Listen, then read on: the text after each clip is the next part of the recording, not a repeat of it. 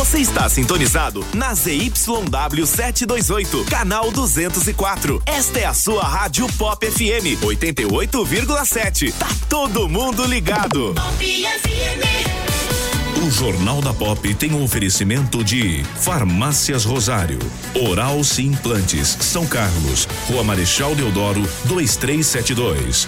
Art Point, gráfica e editora. J Martins Imóveis. Toda escolha exige confiança. Rua Doutor Orlando Damiano, 2335. E Avatim, refúgio de boas sensações. Na Rua Episcopal, 2089B, Centro. Tudo que você procura numa grande farmácia. A Farmácia Rosário tem. Farmácia Rosário. É barato, é Rosário. Atendendo toda a região. Os melhores preços, as melhores promoções. Rosário, você conhece, você confia. É barato, é Rosário. Farmácia Rosário. Dedicação e Sim, sim, eu vou pra Oral Sim. Sim, pra, pra minha vida melhorar. Ri, ri, quero voltar a sorrir. Ha, ha, sorrir e gargalhar. Eu vou abrir a porta pra felicidade. Curtir a família, amigos, sorrir à vontade. Oral Sim, a rede de implantes dentários número 1 um do Brasil. Nosso carinho constrói sorrisos. Em São Carlos, Rua Marechal Deodoro, 2372. Agende sua avaliação. Ligue 2106 9500. Uma folha de papel pode receber diferentes impressos. E com o nosso cuidado, sua impressão pode criar vida. Alta qualidade, aliada aos melhores e mais sofisticados métodos de acabamento, fazem sua impressão sair do papel. Sensibilidade no atendimento, qualidade artística nos processos de produção, velocidade na entrega e os melhores preços. Art Point, impressão que faz diferença. Agora também na nova unidade no Shopping Lupo, em Araraquara. Está procurando o imóvel dos seus sonhos, pronto para morar com ótima localização e não sabe por onde começar? A J Martins Imóveis está disposta a te ajudar. Há mais de 20 anos no mercado imobiliário, fazendo negócios com transparência e segurança. J Martins Imóveis. Toda escolha exige confiança. Acesse jmartinssaocarlos.com.br. Fone 3372-0281. Whats 997983334. Já reparou como nossa memória traz o perfume de certos lugares e de pessoas queridas? Cheiros que nos acolhem. A Avatim é especialista em cosméticos carregados de boas sensações.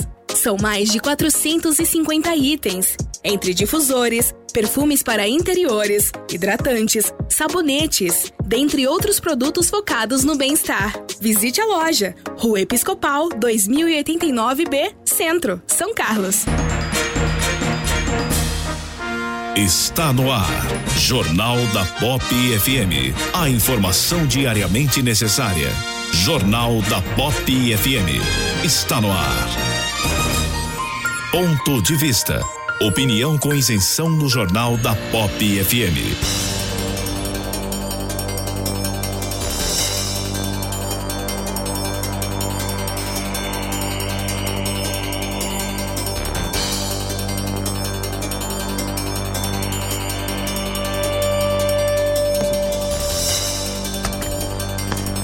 Nas culturas conhecidas, as diferenças são muitas. É natural que assim seja. A cultura é a cara da nação. O Brasil só é Brasil porque tem determinadas características singulares.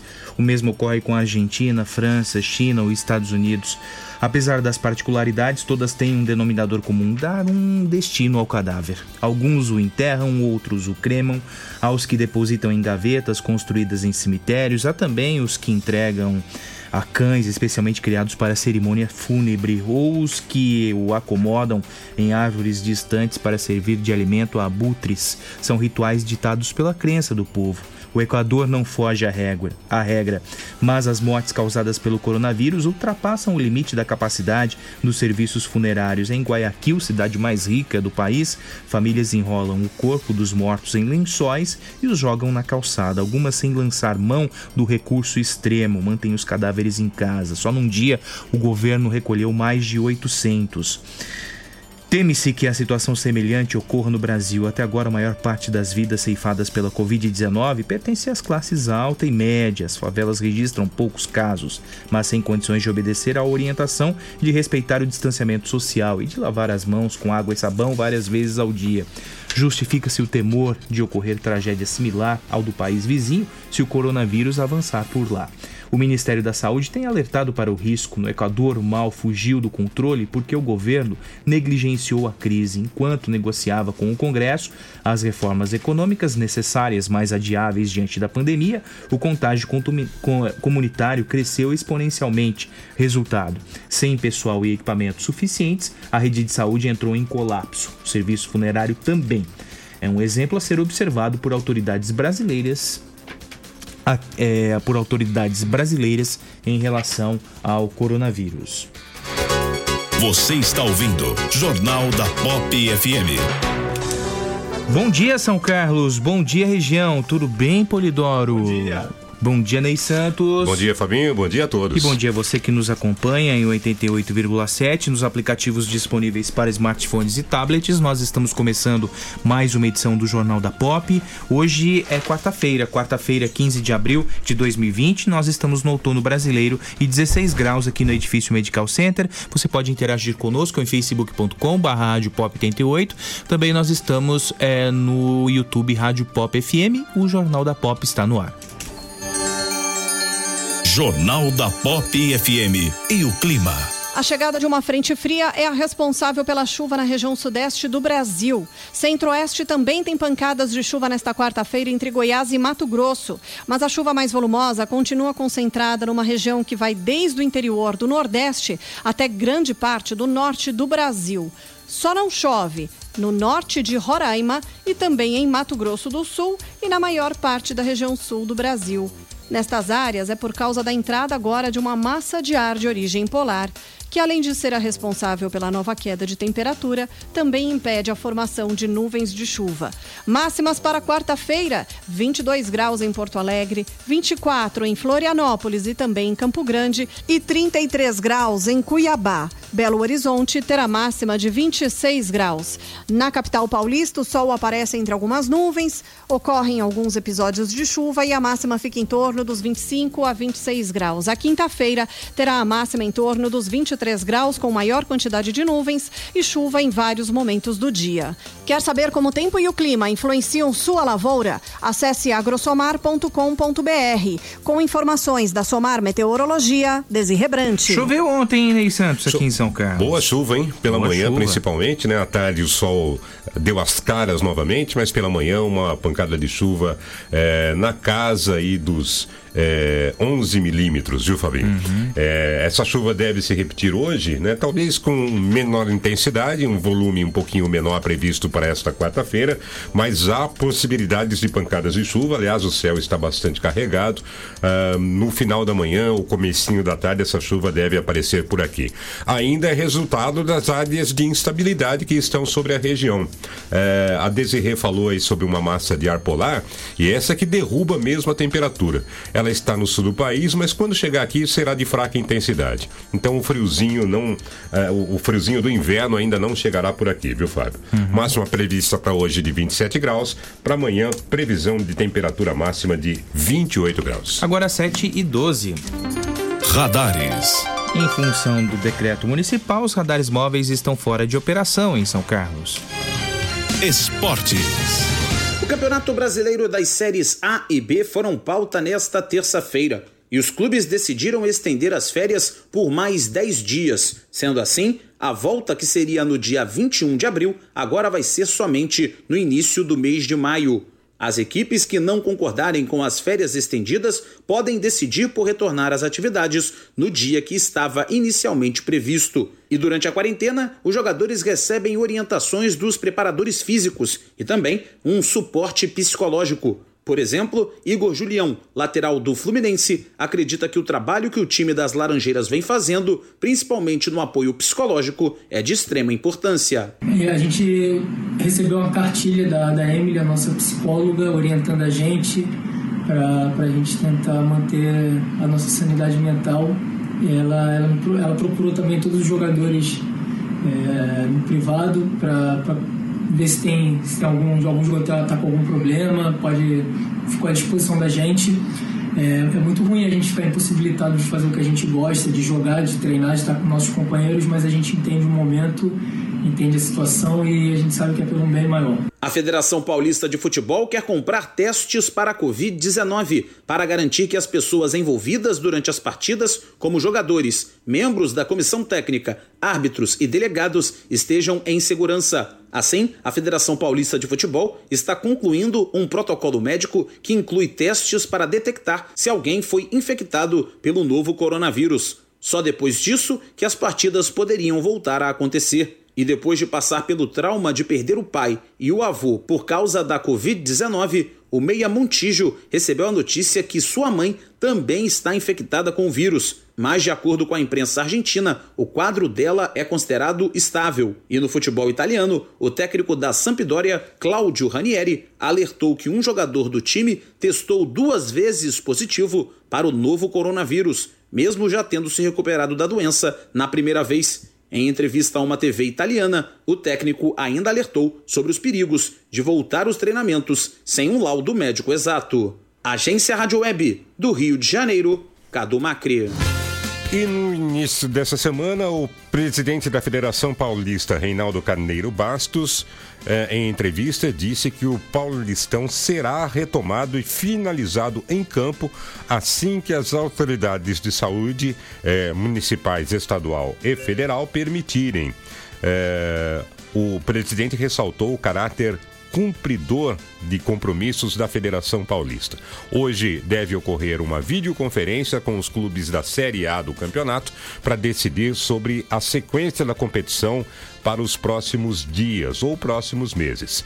Já se adiantando essa videoconferência, o Palmeiras se declarou contra o retorno do Campeonato Paulista.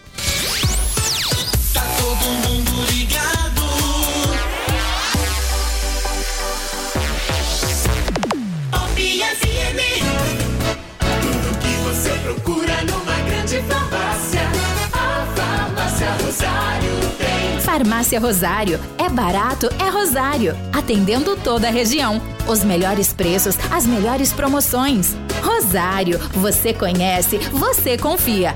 É barato, é Rosário. Farmácia Rosário. Dedicação e respeito a você. Está procurando o imóvel dos seus sonhos, pronto para morar com ótima localização e não sabe por onde começar? A J Martins Imóveis está disposta a te ajudar. Há mais de 20 anos no mercado imobiliário, fazendo negócios com transparência e segurança. J Martins Imóveis. Toda escolha exige confiança. Acesse jmartinssaocarlos.com.br. Fone 3372-0281.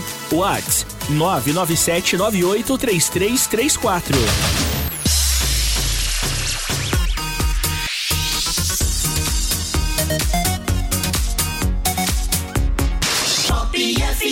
O Campeonato Brasileiro das Séries A e B foram pauta nesta terça-feira. E os clubes decidiram estender as férias por mais 10 dias. Sendo assim, a volta que seria no dia 21 de abril agora vai ser somente no início do mês de maio.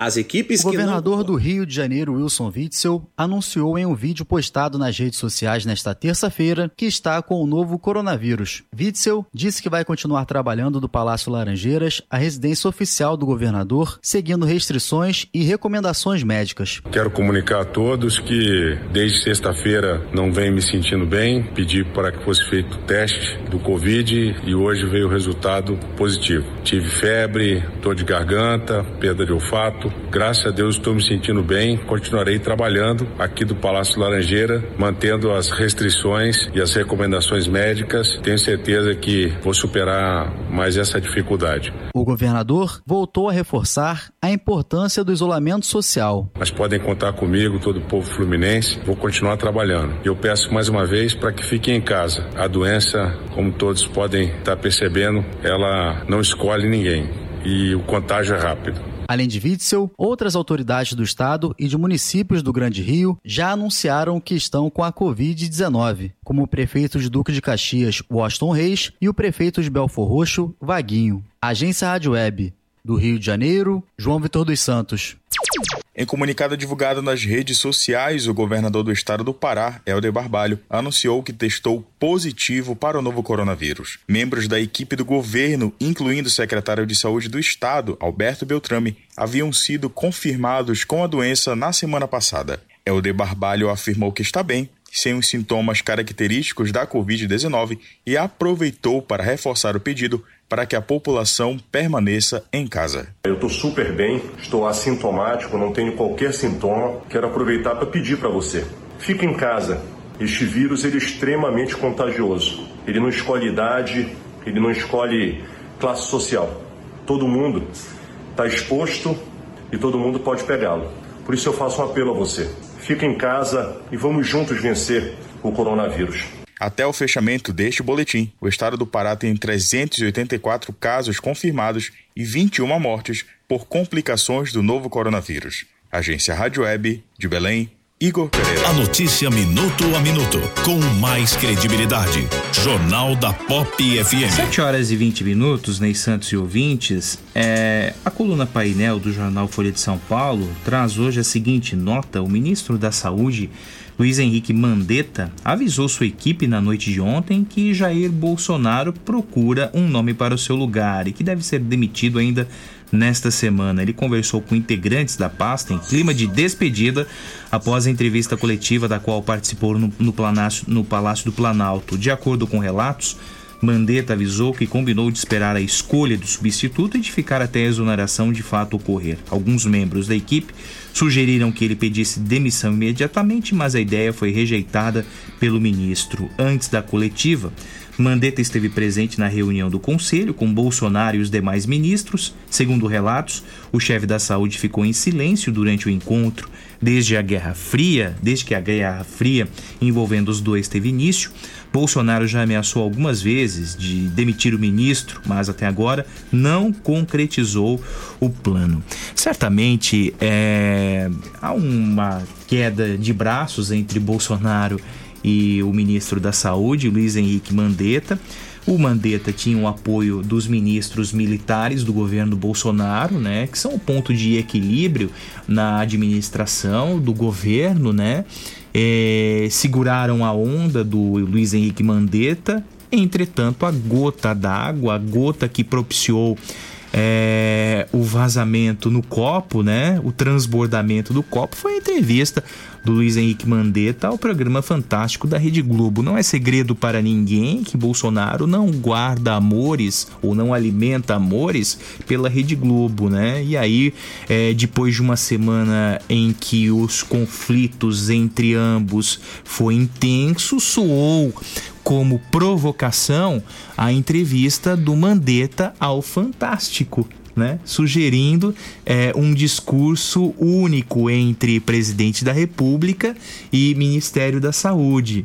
É, certamente, sem o apoio dos militares e diante dessa provocação, tudo bem. É, é, a cada ação, uma ação provoca uma reação. Mandetta vem sendo é, provocado há um bom tempo. É, manteve até esse exato momento o apoio dos ministros militares, né, e outros ministros como Paulo Guedes, Sérgio Moro, mas diante da entrevista do ministro ao Fantástico, aí não tem como mais defender o ministro da Saúde nesta é, guerra política. É, e embora não tenha feito críticas diretas, né, durante a entrevista, eu acompanhei, assisti na íntegra, uhum. Fábio, é, o ministro deixou algumas coisas no ar, né? quando disse que era ah, difícil ah, transmitiu para o cidadão. vários recados, né? É, exatamente. Aí fica, aí, aí não dá para é. Quando disse que o cidadão fica sem saber o que fazer é, porque o ministro fala uma coisa e o presidente fala outra, né? Pro, como diz o ditado, para o bom entendedor, meia palavra basta, né? Uhum. Foi uma crítica ao presidente da República e aí realmente ele é, acentuou esse tom. Na emissora tida como adversária é, do ambiente, né? grupo né? bolsonarista. Fora o ambiente né? em que ele estava, né? Isso. Talvez né, uma entrevista mais institucional, né? Falando apenas sobre a questão técnica é, dessa pandemia, é, soasse com um tom menos provocativo. Né? É, a meu ver, né, deixou claro, né, o Mandetta deixou claro que ele mesmo sente que não há mais clima para continuar na administração e aí meio que chutou o balde, né? Uhum. Agora, né, é, a minha opinião é essa mesmo, né? O presidente tem outra opinião e ele fique com a dele, eu tenho a minha, né? De forma indireta ele acabou dizendo isso e, e, e dá abre o caminho realmente para demissão. Acho, né? E Talvez se, eh, se eu estivesse lá, Uhum. se você estivesse lá, se o nosso ouvinte lá estivesse lá, talvez tomasse a mesma atitude. Né, eh, do presidente Bolsonaro, que nesse momento não vê realmente nenhum clima para que o ministro Luiz Henrique Mandetta continue à frente, ah, fazendo parte da equipe. É assintoso, né, É Ney Santos? assintoso. É assintoso, né? Embora o presidente tenha dito Nós temos de que- respeitar uma hierarquia, Claro, né? E a claro. partir do momento que o ministro da Saúde eh, vai a uma emissora tida como adversária política do governo Bolsonaro, eh, isso é assintoso, sabe? É. É, é, é a emissora líder de audiência no país, né? É, teria um papel importante na divulgação de algumas ações do Ministério, né? Mas a, a própria entrevista não ficou por isso. Né? E, e aí, nesses recados é que o, que o ministro Mandetta mandou, é, fica claro que não há mais clima para ele continuar no governo. É, nem pelo lado dele, nem pelo lado do presidente Jair Bolsonaro. Me parece que o caminho mais natural realmente é a saída o quanto antes possível. Se, é, num primeiro momento, é, se falava na, na possível demissão após a tranquilização desse estado da pandemia, né, hoje já se fala numa demissão até o final dessa semana. Né, independente do estado em que estejam as coisas. O que eu acho bem factível, viu, Fábio? É. Né? Eu acho bem factível que ocorra. Ontem, alguns outros ministros tentaram colocar um pouquinho de panos quentes, né? Teve uma entrevista eh, coletiva em Brasília. eh, e alguns outros ministros tentaram né, eh, puxar a fala para esse lado, de olha. Cada um cede um pouquinho aqui e a gente continua com a equipe trabalhando, é importante nesse momento, mas realmente o clima está muito pesado. É, então, Ney, mas eles vinham de uma reunião em que tentaram. é, Pelo menos o que, ficou, é, o que ficou evidente para a imprensa, não sabemos os bastidores, né? É, eles tentaram aparar as arestas nessa reunião, né? E parece É. que o- a poeira. é, a poeira baixou depois dessa, dessa reunião. Né? É, aí você tem a reunião é, e na sequência uma entrevista, né? Na mesma. é, praticamente há poucos dias, né? Uma entrevista para o Fantástico. Aí a situação fica complicada mesmo, né? Lembrando que Jair Bolsonaro é um político. Luiz Henrique Mandetta também é um político. O colunista Rubens Valente, do site UOL, por exemplo, trouxe uma coluna, eh, trouxe uma informação anteontem.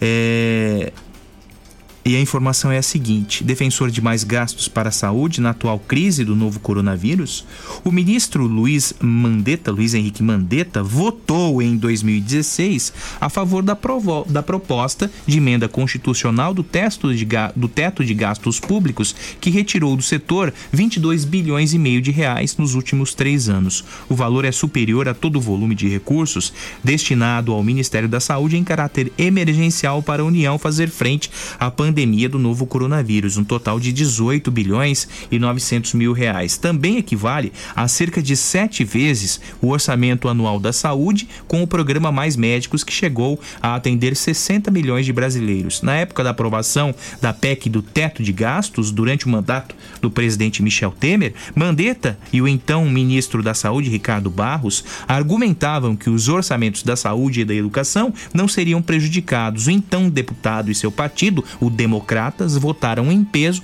a favor da emenda que congelou os gastos públicos por 20 anos. É isso, né? Esse também é, temos de mostrar quem é o Luiz Henrique Mandetta político, não é verdade?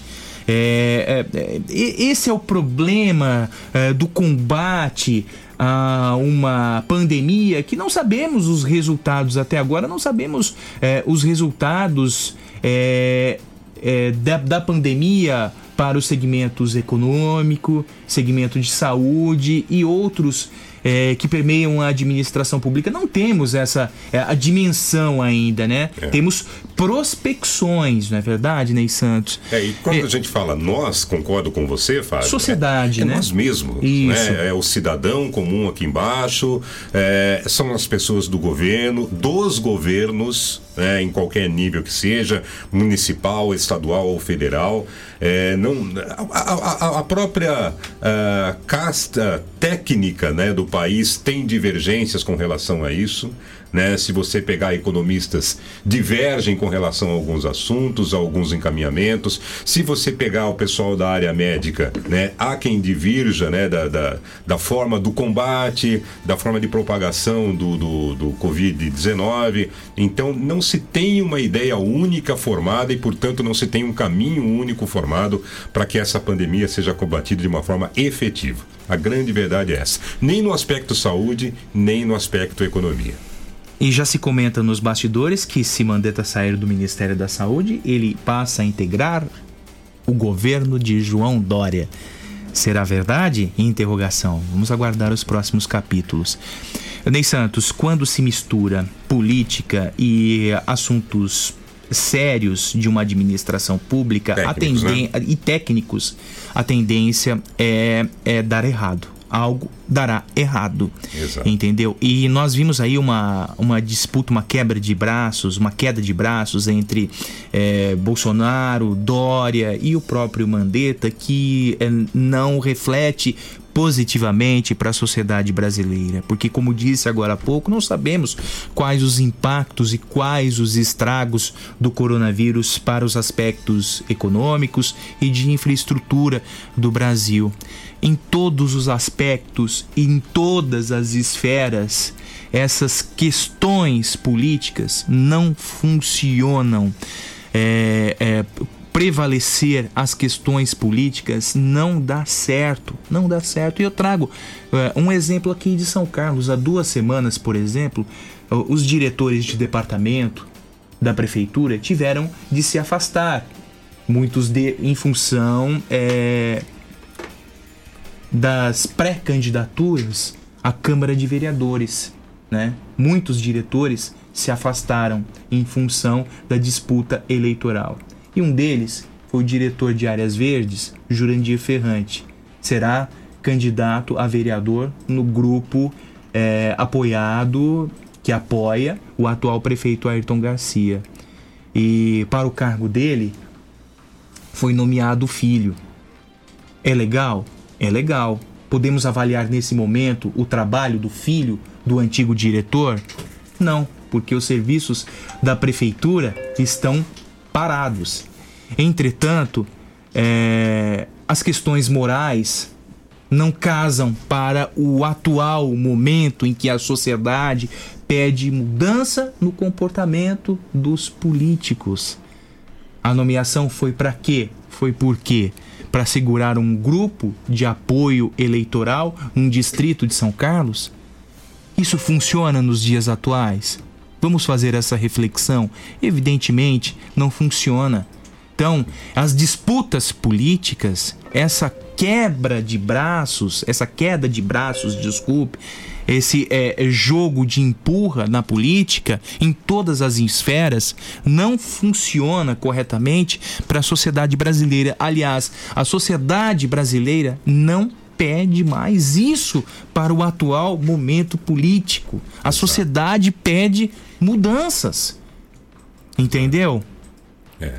É, mais uma vez, né, fica aí evidente que quando você tem uma realidade e essa realidade. E aqui é- nós não é- é julgamos pass- não, não, a não, não é o competência nome das da pessoa, pessoas. Não, não é isso. É longe disso. Mas as né? Pelo atitudes. contrário, né? É, é, quando você coloca essa cortina de fumaça político-partidária, hoje se usa muito a palavra político-ideológica, é, antes de você verificar a necessidade de uma comunidade, uma sociedade, a tendência de que isso seja é, é, mais conflitante do que propriamente eficiente é muito grande. né? É, nesse caso, por exemplo, é, é, você cita muito bem, Fábio, é o que eu gostaria de, de, de colocar aqui. Não se discute a competência da pessoa que está assumindo o cargo. é, nem pelo lado positivo, nem pelo lado negativo. né? o que se discute é que é, há um cargo né, que foi é, vago por um motivo político e uma pessoa muito próxima a esse a essa pessoa que deixou esse cargo vago é quem está assumindo a cadeira. Ora, se a gente for pensar no sentido da lei, por que é que ela pede para que as pessoas eh, que estão na administração direta se desincompatibilizem para a eleição? Para que não haja influência né, no processo eh, de administração dessa participação política na eleição. Se você coloca uma pessoa que é muito próxima ou tem alguma ligação é, é, é, de parentesco ou até mesmo política com essa pessoa que está saindo, na verdade você está indo de encontro, né, na direção contrária ao que a lei preconiza. Ou seja, você está colocando lá uma pessoa que poderia, de uma forma ou de outra, até por um envolvimento sentimental, tá fazendo uh, qualquer tipo de interferência na administração. Então, a própria lei prevê isso, que você separe política né, do atendimento à comunidade, uh, do funcionamento a política da, da competência. né, Exatamente. Né? É, e quando você é, faz esse tipo de ação, como foi feito aqui em São Carlos, infelizmente você, de uma forma indireta, transgrediu essa regra colocada pela lei. Sem dúvida nenhuma, né, Ney Santos? Sem dúvida, sem dúvida. E para quem tem dificuldade em entender aquilo que a gente comenta e aquilo que a gente interpreta aqui, por favor, eu recomendo o livro, os livros de leitura e interpretação de texto da professora de português Adriana Figueiredo. 7 horas e 35 minutos, o dinheiro do auxílio emergencial de 600 reais, que já começou a ser pago para os trabalhadores informais e desempregados, vai poder ser sacado a partir do dia 27 de abril. A Caixa Econômica Federal, responsável pelos pagamentos, organizou o calendário de retirada do dinheiro conforme o mês de nascimento do beneficiário. Os nascidos em janeiro e fevereiro terão dinheiro liberado para o saque no dia 27. No dia 28 será a vez dos nascidos em março e abril, e assim sucessivamente até a última liberação, que será no dia 5 de maio, para os nascidos em novembro e dezembro. O beneficiário vai poder retirar o valor do auxílio emergencial em casas lotéricas e caixas eletrônicos da Caixa e não vai precisar usar nenhum cartão para isso. O banco ressalta, no entanto, que o dinheiro não precisa necessariamente ser sacado. Ele pode ser movimentado por meio do aplicativo Caixa Tem é, para pagamento de boletos e contas e também para transferências entre bancos. Importante destacar que essa restrição para o saque, com liberação só a partir do dia 27, vale apenas para quem está recebendo o auxílio pela poupança digital criada pela Caixa.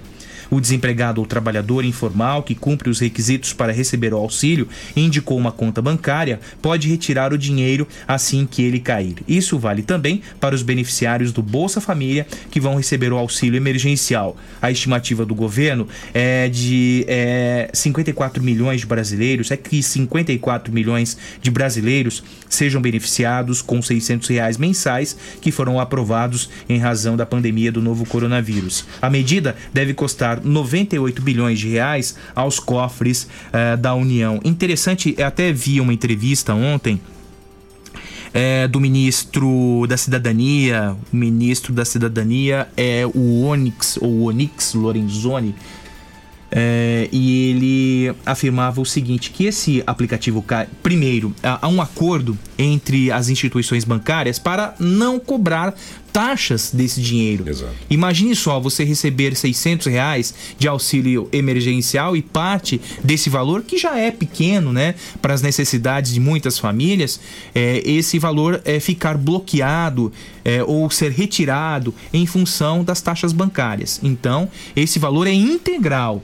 600 reais para eh, a parcela dos trabalhadores, 1.200 para as mães que são chefes de família e mil e a 1.800 reais para aquelas mães que não têm marido que de fato sustentam da casa e de filhos adolescentes. Então esse benefício, o auxílio emergencial, pode chegar a até 1.800 reais. E também não pode ser utilizado pelo, pelo banco, né, pela Uhum. instituição bancária para é, compor débitos anteriores. né? Exatamente. Se você está negativado, tem uma conta negativa no banco, esse banco não pode pegar esse dinheiro nem parte dele para saldar essa, esse, para tirar esse saldo negativo. Como diria o, o Peninha, o que passou, passou, não importa, ficou do outro lado da porta, não é verdade? É mais ou menos assim que funciona para o auxílio emergencial. E um outro detalhe também, uma entrevista interessante é, do ministro da Cidadania, esse aplicativo Caixa Tem é muito interessante, né? Porque se você tem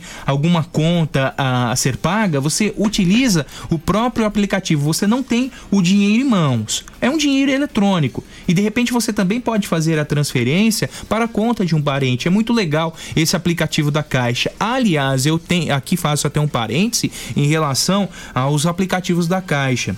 Eu sou um cidadão como você que está acompanhando, né? Nós temos aqui o nosso emprego, graças a Deus, emprego fixo com registro em carteira, mas buscamos outras alternativas para complementar a renda. Infelizmente, é, em função da pandemia de coronavírus, essas rendas extras foram abolidas, abortadas, o que é compreensível daqueles que eh, nos contratavam para as rendas extras, não é verdade? Para o trabalho extra. E eu utilizei o aplicativo Caixa Habitação para pausar o meu financiamento habitacional. E recomendo, viu? Não vá para a fila da Caixa. Baixe o aplicativo Caixa Habitação. Ele é super fácil e super simples de lidar, viu? É, e, e- e na própria tela do Caixa Habitação, eu até tento aqui abrir nesse momento, 7 horas e 39 minutos. Ó, aqui é o aplicativo. Tem como mostrar, Polidoro? É, você vai à sua loja, a loja do seu celular, Google Play, no caso do Android. Você baixa o aplicativo Caixa Habitação e aqui, ó, tem uma tela. Na tela tem o simulador, os contratos e o terceiro item é solicitar pausa. Você é no Taut, né? Você toca na tela aqui, ó, solicitar pausa, solicitar pausa, ok? E, e, e, é esse, e essa solicitação, esse start, é, gera um número de protocolo e na sequência, depois de alguns dias, a Caixa manda uma mensagem SMS, né?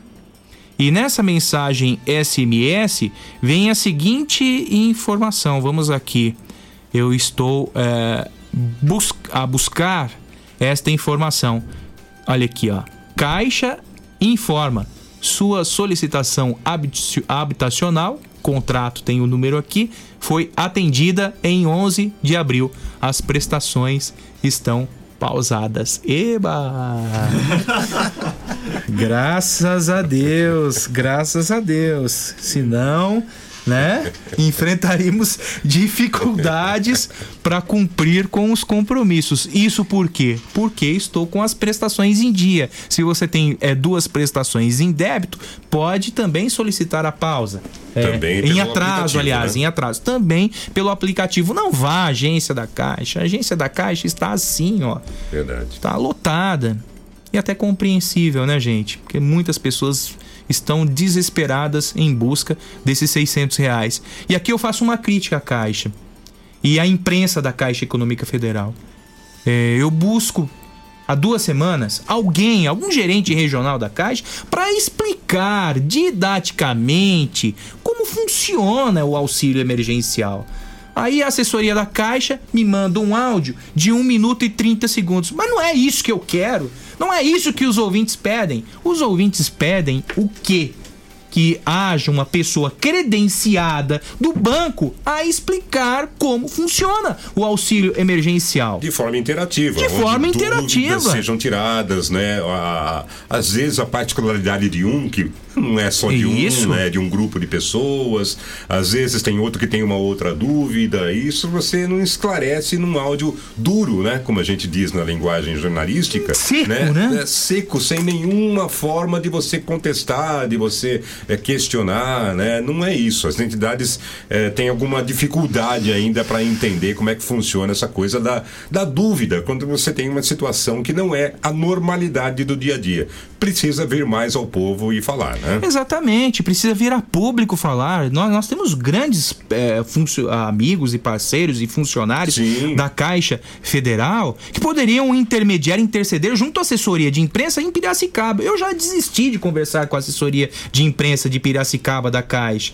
Desistir, porque eu não me interesso. O ouvinte, eu sei o que o ouvinte pede. Nós estamos aqui no termômetro, nós estamos interagindo com o ouvinte diariamente. A gente sabe das necessidades e das dificuldades de muitas pessoas. Nós queremos, o, eh, nesse momento, o tete a tete não dá em função do isolamento, mas uma conversa por telefone, por sinal de fumaça, por eh, o que mais? Por que mais? É Skype, sabe? Pelo, pelo nosso aplicativo de transmissão, alguma coisa. Você tá entendendo? O pessoal da Caixa que trabalha aqui em São Carlos, vocês são servidores públicos, porque o banco é estatal, vocês entraram via concurso público. É, passaram por um processo rigoroso, né? Um processo seletivo rigoroso, porque um concurso da Caixa é disputadíssimo por milhares de candidatos. Poxa vida, Agora vocês, enquanto servidores públicos, não podem vir a uma emissora de rádio esclarecer como funciona o auxílio emergencial? Ah, tenha dó. Tenha dó, sabe? Eu desisto da assessoria de imprensa da Caixa em Piracicaba, porque não resolve. Um áudio de 1 minuto e 40 segundos não contempla as necessidades das pessoas. É isso. E, e se o pessoal que trabalha por aqui não tiver é, poder hierárquico até para fazer isso, Fábio, né, que sugira então né, aos seus superiores né, essa exigência, essa necessidade da população. E olha, até para o servidor daqui isso será melhor. Né? Porque o número de pessoas que irão às agências com menos dúvidas, por exemplo, se é que irão às agências. O né, exemplo por- do aplicativo. Exatamente. Que é né? simples demais. Pois é. Né? Eu, eu- eu pergunto ao nosso ouvinte, se ele puder nos responder, né? Pergunto a vocês, é, quantas pessoas sabiam com detalhes como funcionava esse aplicativo até você acabar de dar a explicação? Imagina, Agora. Ney Santos, eu fui buscar a informação porque a, é. Ca- a Caixa diz o seguinte: ah, nós vamos pausar os financiamentos habitacionais. Ponto. Ponto final. Como fazer isso? A Caixa não explica. A comunicação da Caixa é uma porcaria em relação a isso. Entendeu? Porque não explica e não oferece aos meios de comunicação entrevistas para esse Pois tipo é. de esclarecimento. Aí você vai, vai ao Google, né? Que é a ferramenta que todos usam para obter mais informações. Aí você busca, pesquisa é, é, e encontra os caminhos. 0800? Ah, 0800 é muito chato. Aí você vê uma entrevista do Onyx Lorenzoni. Olha, nós desenvolvemos os aplicativos com a mesma facilidade, a mesma tecnologia do WhatsApp, para se tornar prático, porque as pessoas usam o WhatsApp diariamente, já estão é, é, com afinidade é, nesse aplicativo. Então vamos desenvolver aplicativos seguindo as mesmas regras do WhatsApp, a mesma é, é, funcionalidade do WhatsApp. E de fato, os aplicativos da Caixa são eficientes. Esse aplicativo da habitação, eh, Ney, é, é, em 5 minutos, vai, uns de 8 a 10 minutos, eu resolvi o meu problema habitacional. Um problema que se enfrentasse uma fila da caixa demoraria duas horas, no mínimo. Eu resolvi em menos de 10 minutos. Então, a, a caixa tem uma comunicação péssima. Péssima, não se comunica. Os servidores públicos não se comunicam com o público. Lamentável isso. E a consequência você vê, né? Agências lotadas, né? O servidor estressado, né? Porque tem que Pois atender é. um grande número de Pois pessoas é. com dúvidas que poderiam ser tiradas ou problemas que poderiam ser solucionados num toque no aplicativo, num toque do celular. E tudo isso é muito em função de que não se abre para conversar com a população via meios de comunicação.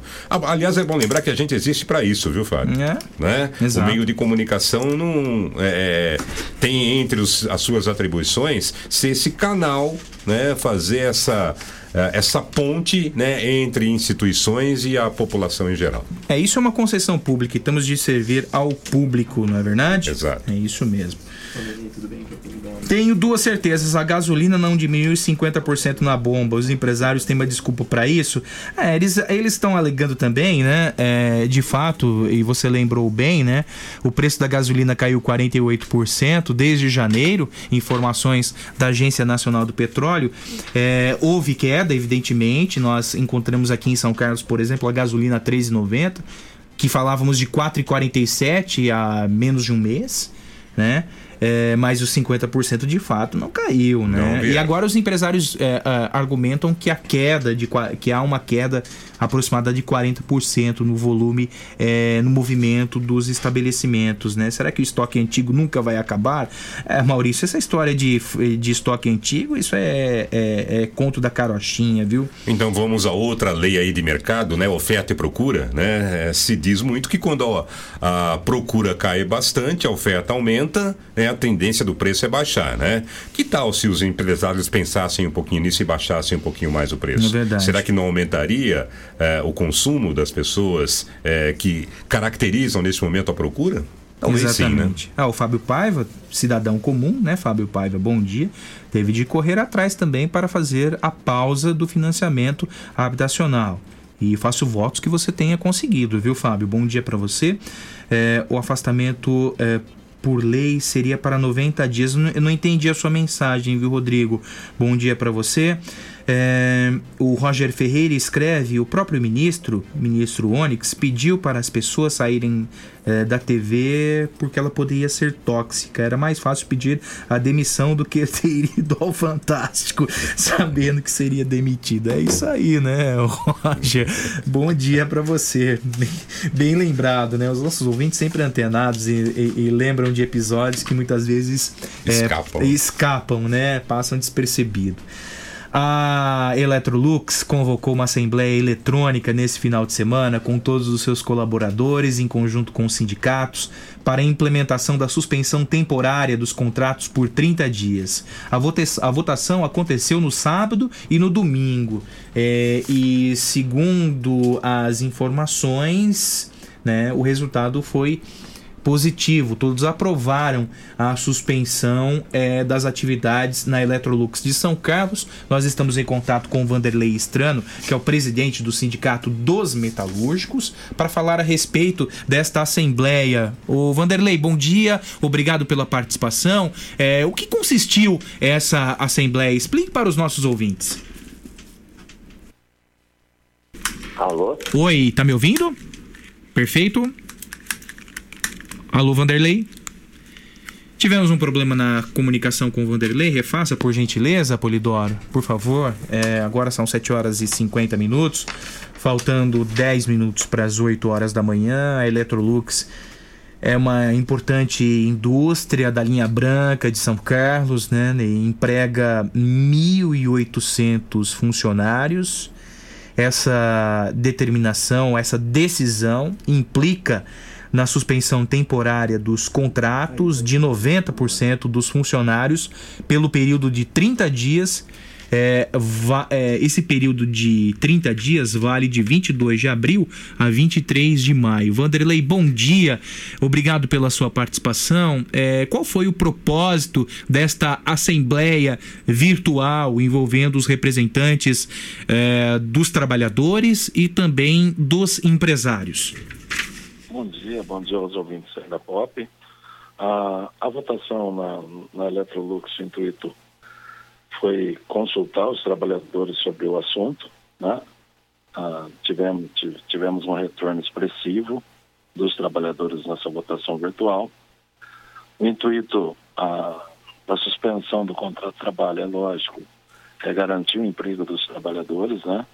E tentar garantir o, o mínimo de perda possível no seu rendimento para a gente poder enfre- enfrentar essa crise que já está instalada aí na, na- no nosso país, né? O Vanderlei, é, haverá uma redução salarial? Isso foi discutido na reunião? É, na verdade, ah, na verdade, os trabalhadores ah, da Electrolux estão recebendo até 3.131 reais, se eu não me engano. 135. 135 reais estão recebendo 95% do seu salário líquido, né? E os trabalhadores que ultrapassam ah, esse valor estão recebendo aí ah, 80% do, do, ah, do valor do seu salário líquido. Uh, Vanderlei, é, essa suspensão do contrato significa o quê? Que a pessoa vai aguardar um, é, em casa um mês e depois retorna às atividades? É, é, é há uma garantia de estabilidade mais para frente? O que é que foi conversado com a empresa? Também, o cenário é a, o cenário é nebuloso, né? A gente não está enxergando ainda o fim, o fim desses problemas, né? Como como vai ser o amanhã? Ah, nem as empresas estão enxergando isso. Então, na verdade, o intuito é, é, é, é parar a produção, porque não tem, não tem pedido, né? Está tudo, tudo parado, não tem insumos, não tem, ah, não tem quem compra o produto e não tem quem fornece a matéria-prima para a gente fabricar o produto. Né? Ah, os trabalhadores fabricarem o produto. Então a empresa optou por parar a produção nesse momento, né? está fazendo 30 dias, podendo ser prorrogado por mais 30 dias, ah, para ver se ali na frente a gente busca uma saída e consegue, ah, consegue, consegue enxergar um horizonte um pouco melhor do que estamos enxergando hoje, né? Porque hoje a gente não está enxergando esse horizonte, ah, ou pelo menos não está enxergando nada nesse horizonte que possa vir trazer aí um resultado positivo para os trabalhadores. Né? É, evidentemente, os trabalhadores recebem benefícios, né? Plano de saúde, plano odontológico, vale alimentação. Como ficam esses benefícios, Vanderlei? Essa negociação com o sindicato, o sindicato sempre faz questão de tentar manter todos esses benefícios. A Electrolux manteve todos esses benefícios, então pessoal ainda tem o plano médico, o plano odontológico, o ticket de alimentação, né? Então a gente fez questão de, de manter esses benefícios.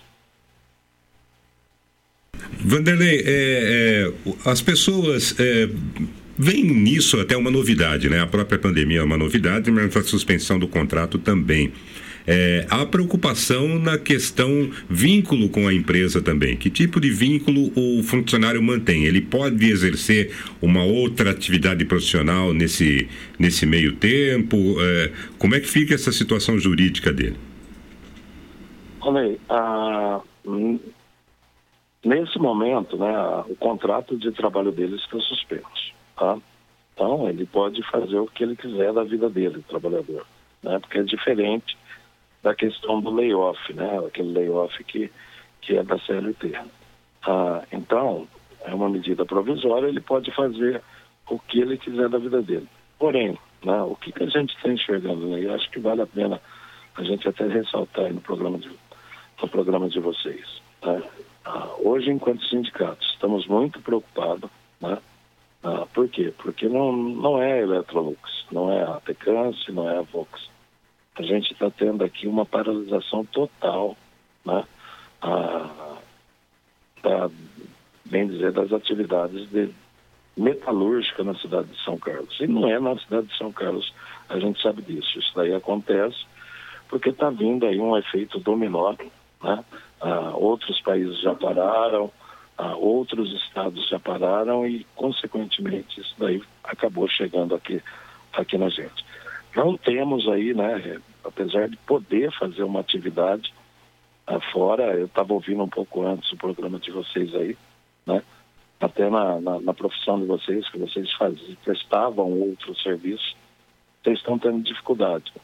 A gente não está achando o que fazer mais, né? Na verdade, uh, o sindicato sempre defende, né? O sindicato, a posição do sindicato é defender o isolamento social, sim, porque eu acho que a vida, né? É, é, é, prioridade né, nesse momento. Né? A economia a gente busca crescer depois, mas temos sim preocupação do que será de nós amanhã, porque eu acho que a retomada vai ser muito lenta, vai ser, vai ser devagar e vamos ter dificuldade aí com a economia realmente, né? A gente vai ter problemas econômicos sérios, né? E vamos ter que enfrentar não tem jeito por conta dessa epidemia, né? O Vanderlei, e a situação, eh, nós tratamos aqui da situação da Electrolux, a Electrolux até emitiu uma nota a respeito disso, que eh, na nota esclarece que se empenha para cuidar dos 7 mil colaboradores no Brasil, sem que a, a crise afete os empregos, alinhada aos sindicatos locais, acordaram por suspender temporariamente o contrato de trabalho de parte dos colaboradores por 30 dias. E a Electrolux que vinha numa fase de investimentos, né, e iria reativar a marca continental com perspectivas de contratações em São Carlos, né? Sim, a Electrolux vinha, vinha, vinha numa forma de investimento, né? Ah, construiu, está construindo, está terminando um, um barracão novo, inclusive para ah, para colocar essa marca aí no mercado, né? Ah, eu acho que isso não se perde, a, a empresa, pelo que, que conversa com a gente, né? A perspectiva da empresa é voltar à normalidade e continuar suas atividades normais, ah, como as outras também que a gente vem conversando, tá? Ah, é bom ressaltar que ah, poucos empresários aqui da cidade, ah, eles estão preocupados sim, mas poucos empresários aqui da cidade ah, se dá por derrotada. A intenção deles é continuar as atividades normalmente, o mais próximo possível, assim que terminar com esse, esse problema, com essa epidemia aí. Vanderlei, a gente falou da Electrolux, que é uma, uma empresa grande, né? Considerada muito grande aí no setor, mas há em São Carlos muitas empresas pequenas. É, que balanço o sindicato pode fazer dessas empresas, da situação do trabalhador, dessas empresas menores aqui de São Carlos no ramo metalúrgico? O sindicato vem aqui, a gente está chegando aqui no sindicato sete horas da manhã, estamos saindo daqui seis horas da tarde e muitas vezes a gente termina o trabalho em casa. Estamos fazendo muitos acordos, mas muitos acordos mesmo, de redução de salário, suspensão de contrato de trabalho também com as empresas menores, de menor porte. Se a grande sofre, a pequena vai sofrer muito mais, né? Sem tá, dúvida. E, e, e, além dessa questão da negociação, Vanderlei, que tipo de apoio o sindicato tem dado, outros apoios para o trabalhador? Ó, a gente está aqui com o sindicato, lógico, com as portas fechadas, mas estamos atendendo a, ó, o, sindica, a, o sindicalizado, o trabalhador por telefone. Né? Então, a gente ainda está dando assistência jurídica para o trabalhador, ah, também tirando dúvida dos trabalhadores, né? Tem muitos trabalhadores com dúvida nesse momento do que é a, a, medida provisória, né? Como funciona a medida provisória, o que ele vai receber caso a empresa dele entre em, em, em uma medida dessa medida provisória e a gente está aqui, lógico, tirando dúvidas dúvidas dos trabalhadores também, né? Tentando ajudar nesse momento. Bom, Vanderlei, muito obrigado pela sua participação. É, um bom dia e qualquer outra novidade, a gente volta a estabelecer um contato. Estou sempre à disposição. Eu que agradeço o espaço. Um abraço a você, ao Ney e aos ouvintes aí da POP. Legal. Conversamos com Vanderlei Estrano, presidente do Sindicato dos Metalúrgicos de São Carlos e região. Agora são 8 horas e 1 minuto. Ney Santos, passa o seu recado. Apesar da pandemia, sempre é época de sonhar, né? Para você sonhar com um imóvel que você tanto quer é, transformar em realidade não custa muito. Pelo contrário, você tem um lugar certo que é a J Martins Imóveis. J Martins gostaria de combinar com você a seguinte situação: você continua sonhando, você tem o imóvel, seu objetivo de morar bem e a J Martins tem as chaves para você realizar esse sonho. Isso porque a J Martins é uma empresa que atua há mais de 20 anos e está disposta a te ajudar com uma equipe muito especializada, com um treinamento correto e com um diferencial. Todos os negócios da J Martins são feitos com transparência e com segurança. A J Martins convida você para conhecer as opções em imóveis que o pessoal tem lá. Certamente você vai realizar o seu sonho em uma das boas opções da J Martins Imóveis. Toda escolha exige confiança. Exija confiança na hora de comprar o seu imóvel. J Martins São Carlos está nas redes sociais, no site jmartinssaocarlos.com.br ou faça uma visita na rua Orlando Damiano 2335 no centro. Ainda telefone para contato que é o 3372 0281. 3372 0281 ou pelo WhatsApp 99798 3334 99798 3334 Imobiliária J Martins. É, eu estou conversando com o Antônio Carlos, o nosso amigo Carlinhos, né?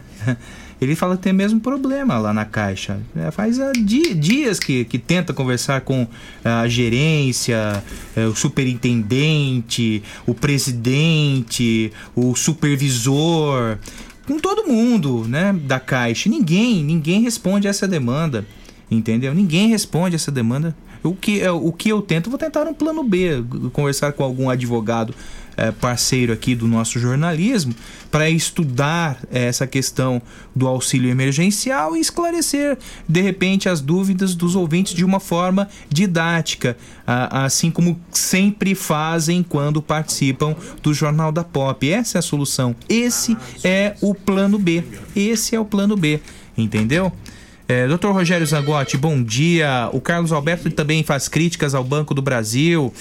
É, o aplicativo da Pop dá um erro de servidor faz alguns dias. Segundo o Henrique é, Polidoro, o nosso aplicativo está passando por atualizações. Daqui a pouco o Polidoro explica o que está acontecendo com o aplicativo, né? Cadu Pradella, bom dia para você. Agora são 8 horas e 4 minutos. Nós estamos em contato com o Antônio Pinotti, diretor-presidente, diretor executivo do Nordem Hospital. O Nordem Hospital também dá a sua parcela de contribuição contribuição no combate à pandemia, ao novo coronavírus para os pacientes de São Carlos. Doutor Antônio Pinotti, bom dia, obrigado pela sua participação. De que forma o Nordem Hospital está colaborando é, a, aos cidadãos e pacientes de São Carlos? Bom dia, bom dia a todos. É, nós no Nordem estamos, a gente está fazendo parte do comitê de gestão, né, coordenado pela prefeitura com todas as demais instituições de, de saúde da cidade. Todos nós estamos aí é, contribuindo para estruturar tanto, tanto protocolos de assistência quanto infraestrutura para a gente, para todos estarmos preparados aí no caso do, do, do corona, né? E para os nossos clientes a gente também vem, vem organizando é, estrutura de medicamento que está que tá atrelado ao protocolo, é, orientação via telesaúde, um reforço na equipe e, enfim, tudo que é necessário aí para a gente passar esse momento. Doutor Pinotti, bom dia, tudo bem?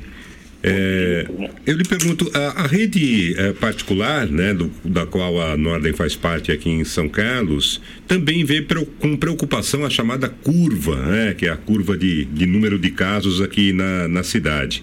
É, como é que o senhor avalia é, é, esse andamento da curva nesse momento? Se falava muito no achatamento para evitar problemas aí de superlotação, né, de, de, de caos no sistema de saúde. Como é que o senhor analisa nesse momento? É um momento é, em que já conseguimos ter um achatamento dessa curva?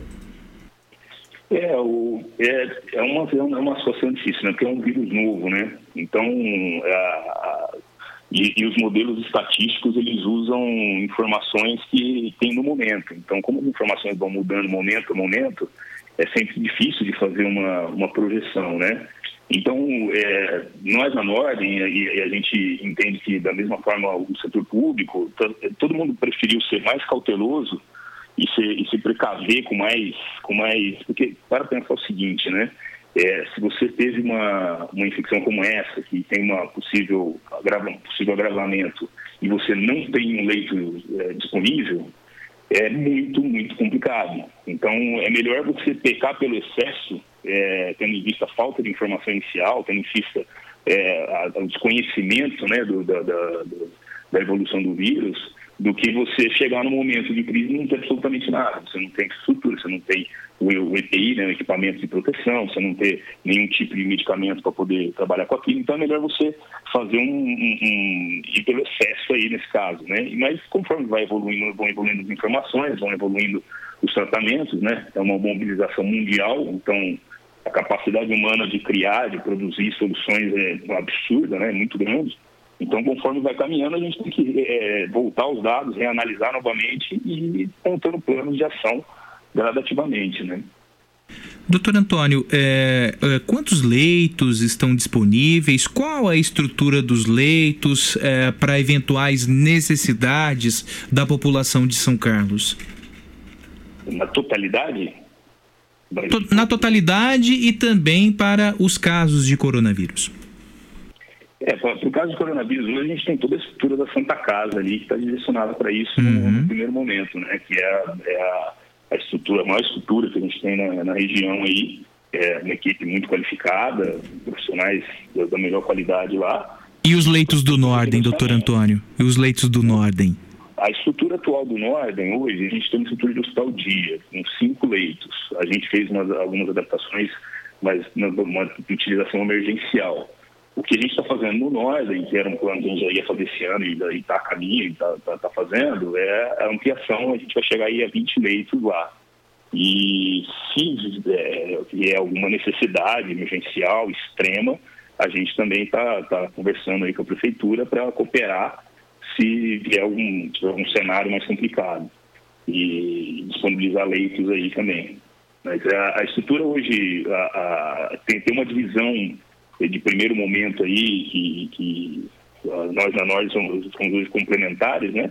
Mas tem a Unimed, uma estrutura bastante relevante também, tem a própria Santa Casa, né? Então a gente e vem a gente aí. Então São Carlos é uma cidade que, que é, a gente tem notado uma cooperação bacana entre todos esses agentes e eu acho que esse é o principal ponto, porque não é uma não é, é o setor público ou o setor privado, né? Vai atingir gente para todo lugar. Então a gente tem que, eu acho que a coordenação nesse momento, a cooperação entre todos é o, é o mais importante aí.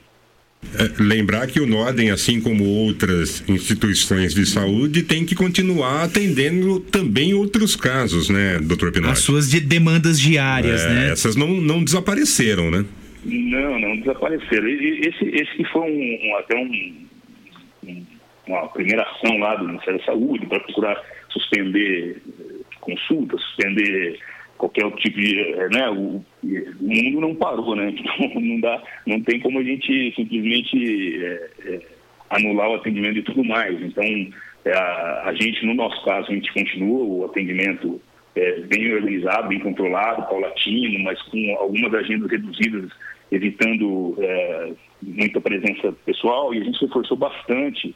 Um atendimento que a gente já fazia, né, que é o que a gente chama de personal saúde, que é 24 horas, é um atendimento remoto, a gente tem muita orientação de saúde remota, sempre orientação, e a equipe, o corpo clínico também está tá lá à discussão na, na, física, mas todo mundo, quando a gente faz atendimento, passa, a gente hoje passa 100% dos nossos clientes que vão para o atendimento, a gente passa no protocolo de triagem para verificar se teve algum tipo de de, de sintoma prévio, antes mesmo de uma consulta letiva normal. Então a gente faz uma precaução ali para. Porque às vezes a pessoa tem início de sintoma também, né? É, é, pode ser algum outro tipo de, de, de, de, virose, que também é importante a gente olhar ali logo no começo. Então, é, você tem que continuar com todas as atividades, mas tomando um pouco mais de precaução. Doutor Antônio, é, é um leito para atender a um paciente de coronavírus demanda mais recursos do que o usual? Depende do leito, do perfil do leito, né? É, se você está falando de um leito de enfermaria, é, não, você não vai ter, é, você vai ter, vamos ter uma enfermaria especializada, né? Então ela tem menos possibilidades de desdobramento, ela pode ser mais, mais simples. Agora, você está falando de um leito de UTI, o leito de UTI ele é, é, sempre tem uma complexidade, né? Porque, no caso, por exemplo, da, da, da síndrome respiratória, aí, a utilização de, de gases medicinais vai ser muito mais intensa, se chegar ao, ao caso crítico, né, de, de, de cliente estar entubado. E, e, dentro da UTI é um ambiente, é, a gente chama de última fronteira, né, onde todos os esforços possíveis serão enveredados ali para a sobrevivência do, do, do, nosso paciente.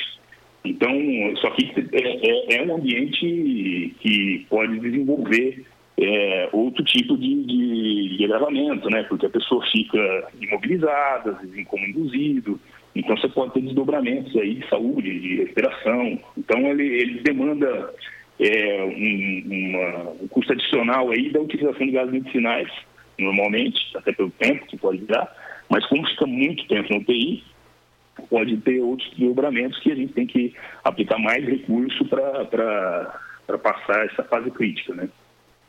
Doutor Antônio, qual...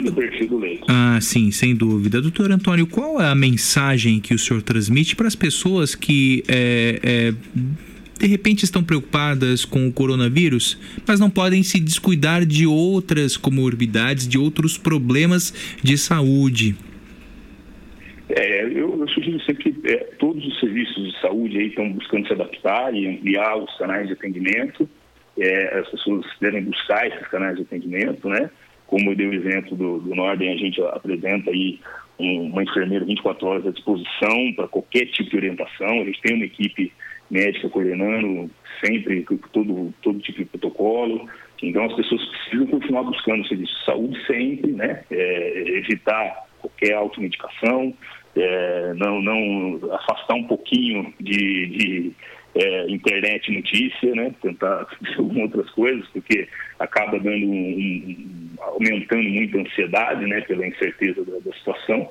E, mas se é, tiver o, o, vamos dizer assim, protocolo de atendimento para uma um qualquer outro tipo de, de necessidade de atenção de saúde, deve ser seguido como sempre. Você tem que procurar o profissional de saúde, é, né, seguir as orientações, fazer os exames, enfim, tudo continua como está, só com excesso de precaução em função da, da pandemia, né? Bom, parabéns, doutor Antônio, pela iniciativa, por, é, é, per, é, pelo fato do Norden Hospital integrar esse é, comitê de combate ao coronavírus em São Carlos. E parabéns pela estrutura disponibilizada à população na Avenida Getúlio Vargas, em São Carlos. É, eu agradeço, agradeço aí, tenham todos um bom dia. Faço uma última solicitação para reforçar a necessidade de precaução, a utilização de máscara, mesmo que seja uma, uma versão mais simples, quando sair à rua. Vamos passar essa fase todos nós juntos. É, a gente está dizendo que é, todos nós estamos aqui, né, nossa família, nossos colegas de trabalho, as pessoas que trabalham juntos, então a gente tem que é, é evitar um pouco o, essa, ficar um contra o outro, escolhendo lados e mais se unir, se coordenar juntos, que a gente vai passar isso aí e, e vai ser mais uma vitória de todos nós. Obrigado, doutor Antônio Pinotti, pela participação. Bom dia. Fico à disposição. Bom dia. Tchau, tchau. Bom dia, bom dia. São 8 horas e 15 minutos. Eu passo o recado da Avatim. Avatim que, é, que está atendendo você pelo WhatsApp 99321 0403 99321 0403 com entrega em domicílio para maior conforto e segurança. São é, 450 itens à disposição dos clientes, entre difusores, perfumes para interiores, hidratantes, esfoliantes, sabonetes, colônias, dentre outros produtos focados no bem-estar. Todos esses perfumes gostosos que preenchem o ambiente e as lembranças sem agredir o olfato de ninguém. Um dos principais valores da Avatim é o respeito às origens. Então, é, use esse é, canal de comunicação disponível pela Vatim, que é o WhatsApp 99321 0403 99321 0403 com entrega em domicílio para maior conforto e segurança de todos. O Polidoro, é, vamos uh, algumas outras mensagens aqui.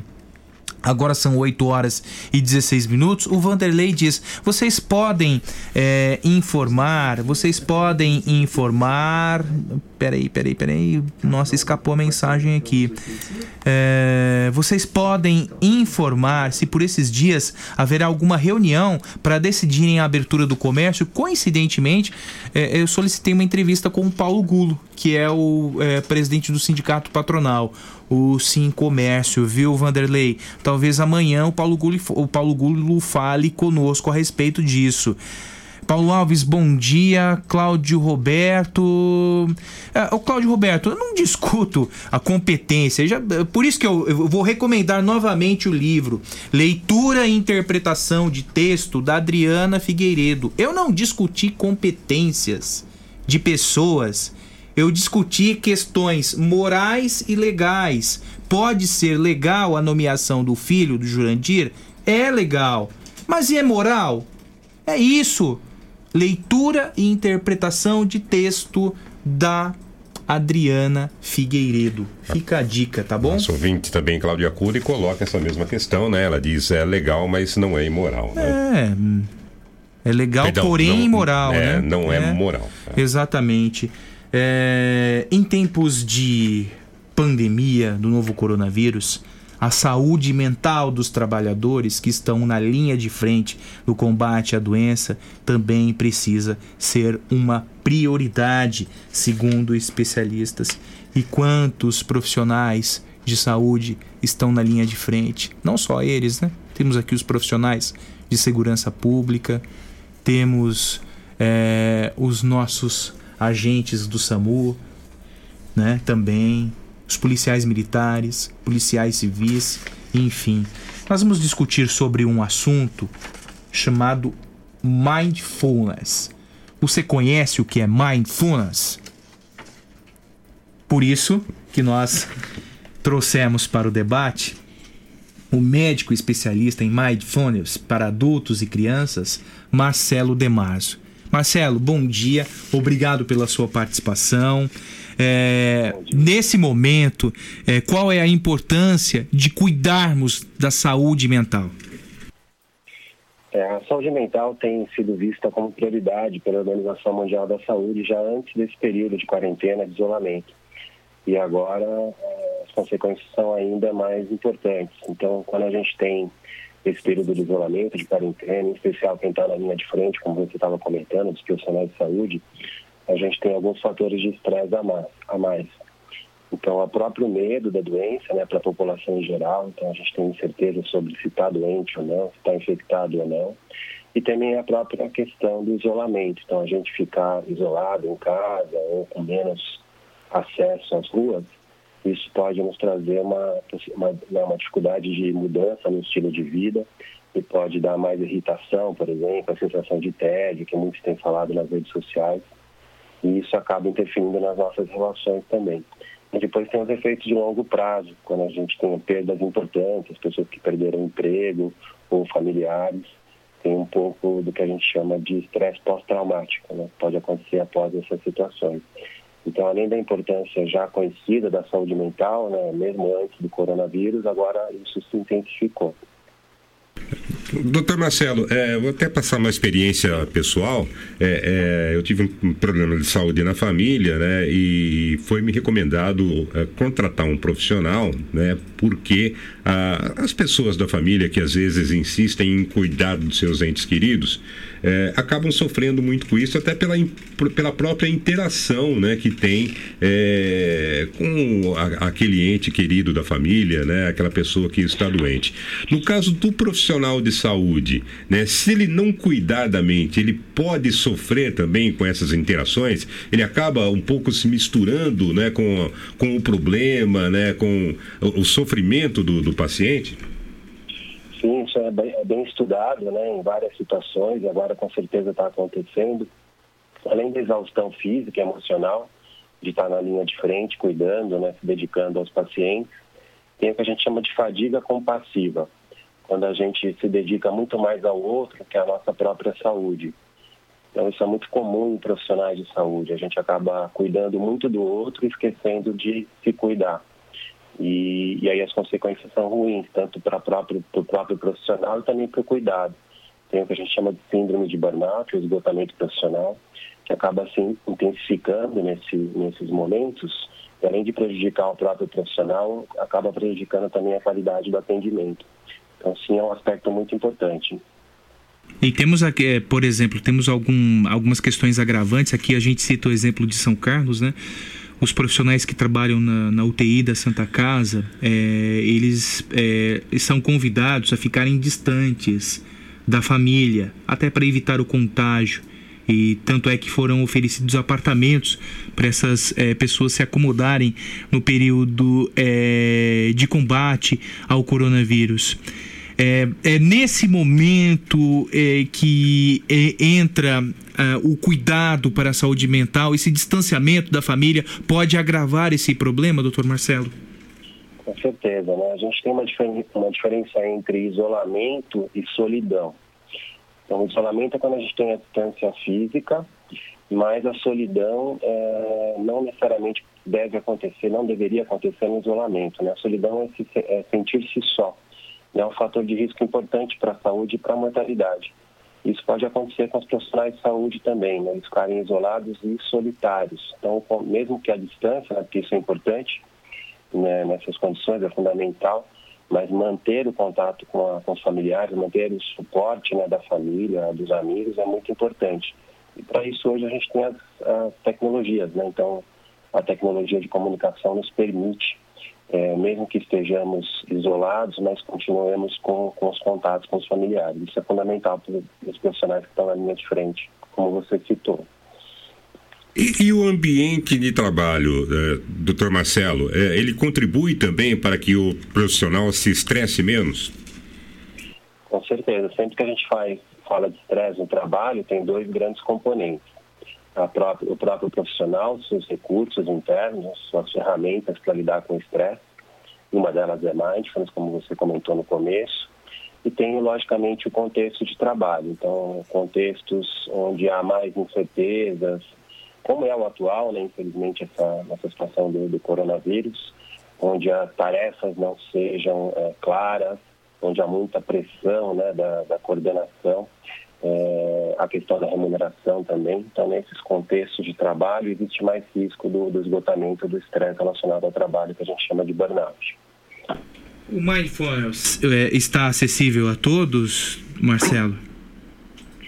Ele é uma técnica né, bastante conhecida já há algumas décadas nos Estados Unidos, na, na Europa. O sistema de saúde inglês usa já há bastante tempo para depressão, ansiedade, mas ainda no Brasil é menos conhecido. A gente traduz como atenção plena e são, na verdade, treinamentos é, de atenção que têm a ver com gerenciamento do estresse.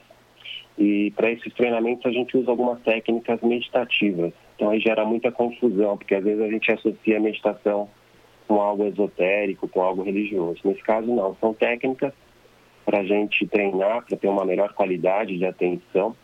E a gente sabe pelas pesquisas que quanto mais atento eu estou no meu dia a dia, mais consciente, menos reativo eu estou, menos impulsivo. Isso me ajuda a lidar melhor com o estresse.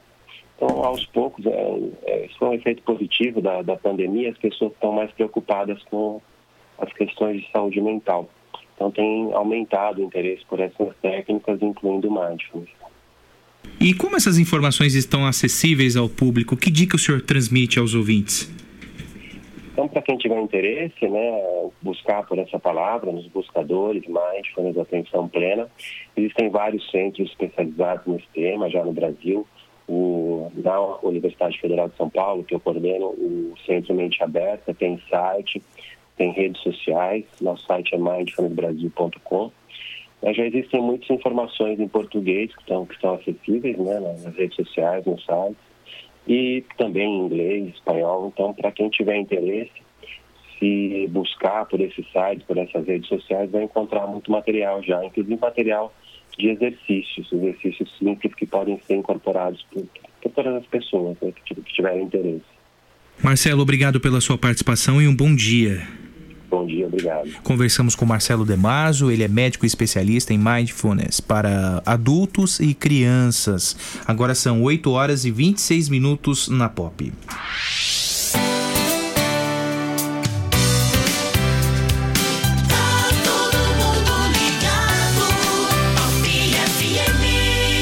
Maneira mais inteligente de se proteger dos imprevistos é com a DF Seguros. Produtos e serviços das mais importantes seguradoras do país: seguros de vida, viagem, veículo, residencial, frota, consórcio e financiamento de automóveis. Viver sentindo-se protegido é o sonho da maioria das pessoas. E ter um corretor de seguros muda tudo. DF Seguros. Experiência e tradição para zelar por você, sua família e seus bens. Avenida Getúlio Vargas, ao lado da DF Pneus. Fone 3411-3306. Está procurando o imóvel dos seus sonhos, pronto para morar com ótima localização e não sabe por onde começar?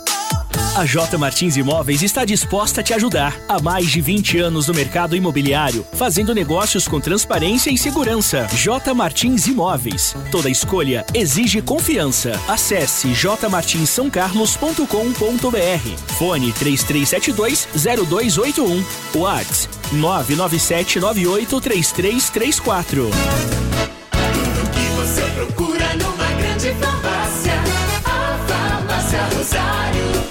Farmácia Rosário. É barato, é Rosário. Atendendo toda a região. Os melhores preços, as melhores promoções. Rosário. Você conhece, você confia. É barato, é Rosário. Farmácia Rosário. Dedicação e respeito a você.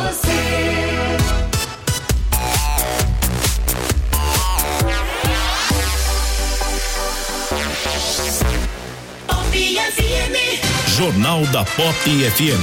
Fique bem informado. A Elaine Vicente pergunta sobre financiamento de carros. Você tem alguma notícia se vão pausar também as parcelas?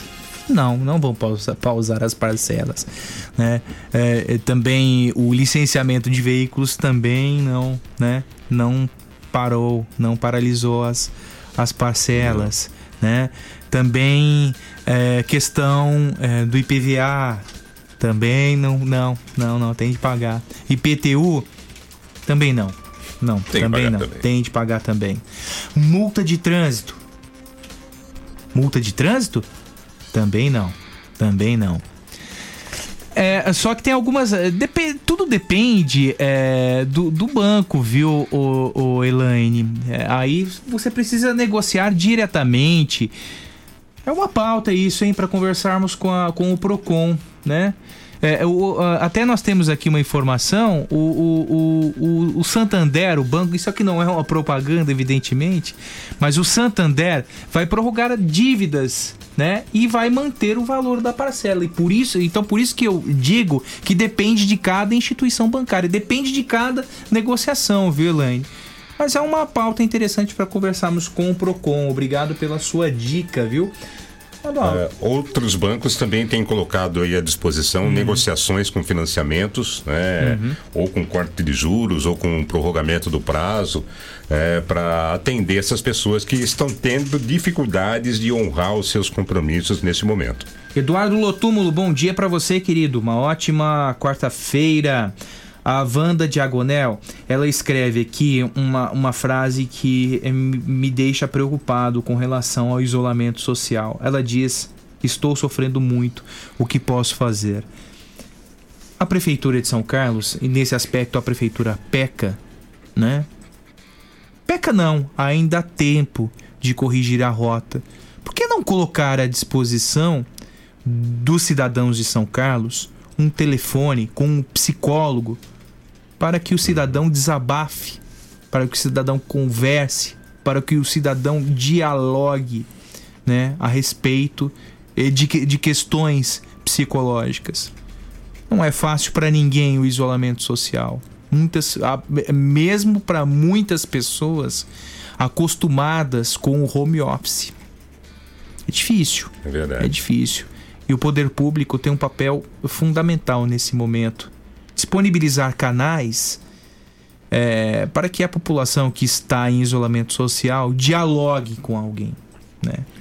A gente coloca a informação até para o nosso ouvinte que tem algum problema nesse sentido, Fábio, né? De imediato a ação do CVV, né? Hum, que é, é, mas hoje... aqui não tem CVV. É, né? mas, mas tem o telefone que é nacional hoje, que se não me falha Tem a um memória. telefone. Eu vou, eu é, vou há- buscar há- essa informação. Há viu? um atendimento nacional Busque do aí, CVV, Polidoro. Né? Que é um, um grupo que trabalha com. com essa 141 é o prática, né? telefone, viu, 141, querida? né? Viu, viu, Wanda? 141 é o telefone. 188, 188 é o telefone 188. Da, da- do Centro de Valorização da Vida, o CVV, viu? É um atendimento nacional onde a pessoa pode interagir com alguém, conversar, né? As pessoas que estão tendo mais dificuldades psicológicas para suportar esse isolamento social podem bater um papo com alguém, né? verdade. Isso às vezes alivia bastante. Tem alguma. O Souza Júnior, bom dia pra você. Ontem, ontem, ontem, se não me engano, foi aniversário do Souza Júnior. Felicidades foi. e, Parabéns, e muita viu? saúde pra você, viu, Souza Júnior? Agora são. ah, Tem uma outra questão. O Gerson, ele diz o seguinte: por acaso vocês sabem se já chegaram os testes do corona para os trabalhadores? Na terça-feira houve a publicação, é, a contratação de um laboratório aqui de São Carlos para testes é, de Covid-19, valor 1 milhão e 800 mil reais. O secretário Marcos Palermo, na, da última vez que participou aqui do nosso jornal, disse que os primeiros testes seriam destinados aos profissionais de saúde e segurança pública, né? os profissionais que estão na linha de frente no combate ao coronavírus. Mas podemos atualizar essas informações com a participação do secretário de saúde. Nesse momento, nós estamos em contato com o Cauê Ribeiro. Ele é pesquisador da Embrapa Instrumentação e líder da rede de nanotecnologia para o agronegócio. Porque na semana passada, a ministra Tereza Cristina, da Agricultura, Pecuária e Abastecimento, solicitou da Embrapa um levantamento de laboratórios capazes de conduzir testes laboratoriais da Covid-19 e identificar eventual presença do coronavírus em amostras biológicas. Cauê, muito obrigado pela sua participação. Um bom dia. É, de que é, como é, avançaram essas conversas e de que forma se avançaram as, as conversas? Evidentemente, a Embrapa participa dessa força-tarefa. Bom dia, eu agradeço a oportunidade de conversar aqui com, com todos vocês da, da, da Rádio Pop, com os ouvintes. É, de fato, é, é importante ter, claro o seguinte, é, há um avanço, tá? mas há um avanço sim das conversas. Nós conseguimos identificar onde que a Embrapa pode contribuir hoje com a situação da Covid-19. É, no entanto, existem alguns também limitantes que é importante que o ouvinte entenda claramente que nós estamos buscando hoje ultrapassar alguns limitantes que eles envolvem desde a segurança dos laboratórios, da forma como os nossos técnicos, os nossos analistas podem trabalhar, de fato, até também como é, operacionalizar esse tipo de, de entrega para a sociedade. Tá?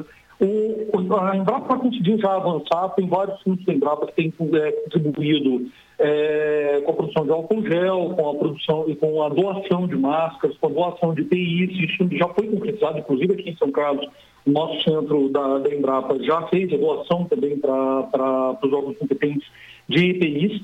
No entanto, uma das partes que, obviamente, todo mundo quer, quer saber é como que a Embrapa poderá contribuir na parte de diagnóstico. Na parte de diagnóstico, nós temos identificado já alguns dos equipamentos essenciais para a identificação do Covid-19 e para diagnóstico. Porque é importante entender o seguinte, a Embrapa ela não tem histórico de trabalhar com doenças humanas. Nosso histórico é de trabalhar com doenças animais. Significa que nós não temos também laboratórios, a maior parte dos centros da Embrapa não tem laboratórios que tenham condições de segurança para poder trabalhar, por exemplo, com eh, plasma humano, com secreções humanas. Existe toda uma questão de risco envolvida. Eu quero lembrar a vocês também que nós, entre os, os principais focos de, de- dos principais grupos de risco que têm sido afetados pela Covid-19, um dos principais são justamente os profissionais de saúde, porque eles estão com contato direto com essas secreções. Então, nós temos conseguido avançar, porém, nós pedimos também paciência da sociedade para buscar alternativas para fazer isso da forma correta, de forma que a gente não coloque em risco também a equipe de pesquisa, certo? E também não coloque eh, informações que elas possam ser questionadas depois no futuro, justamente pela falta, eh, pela falta de, de condições de realizar esses ensaios. É, Cauê, bom dia, tudo bem? É Ney Santos? Muito bom, muito bom dia. Luiz. É, é exatamente sobre isso que eu queria lhe perguntar, né? Muita gente tem dito, olha, há uma preocupação com a produção de gado no Brasil, com a produção de hortifrutis no Brasil.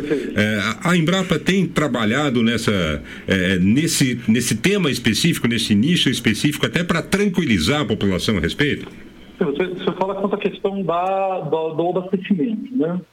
Isso, correto. Abastecimento. Ó, O Ministério da Agricultura tem sido bastante rápido, bastante ágil em identificar, é, em, em identificar esses gargalos. É lógico que não são só gargalos da pa- parte da produção, a produção continua andando. Graças a Deus, a gente tem visto que os produtores rurais eles continuam é, entregando. Né, continuam produzindo. A gente depende muito nesse ponto de outras instâncias do governo federal para garantir as cadeias de abastecimento. Essas são bastante delicadas, as cadeias de abastecimento são bastante delicadas, porque de fato não podemos. Nós, nós, nós entendemos a importância do isolamento o mais, o mais é, restritivo possível para evitar essa situação, porém nós também entendemos que não é possível ter hoje desabastecimento. Desabastecimento poderia ser fatal dentro do, de um programa de isolamento da população.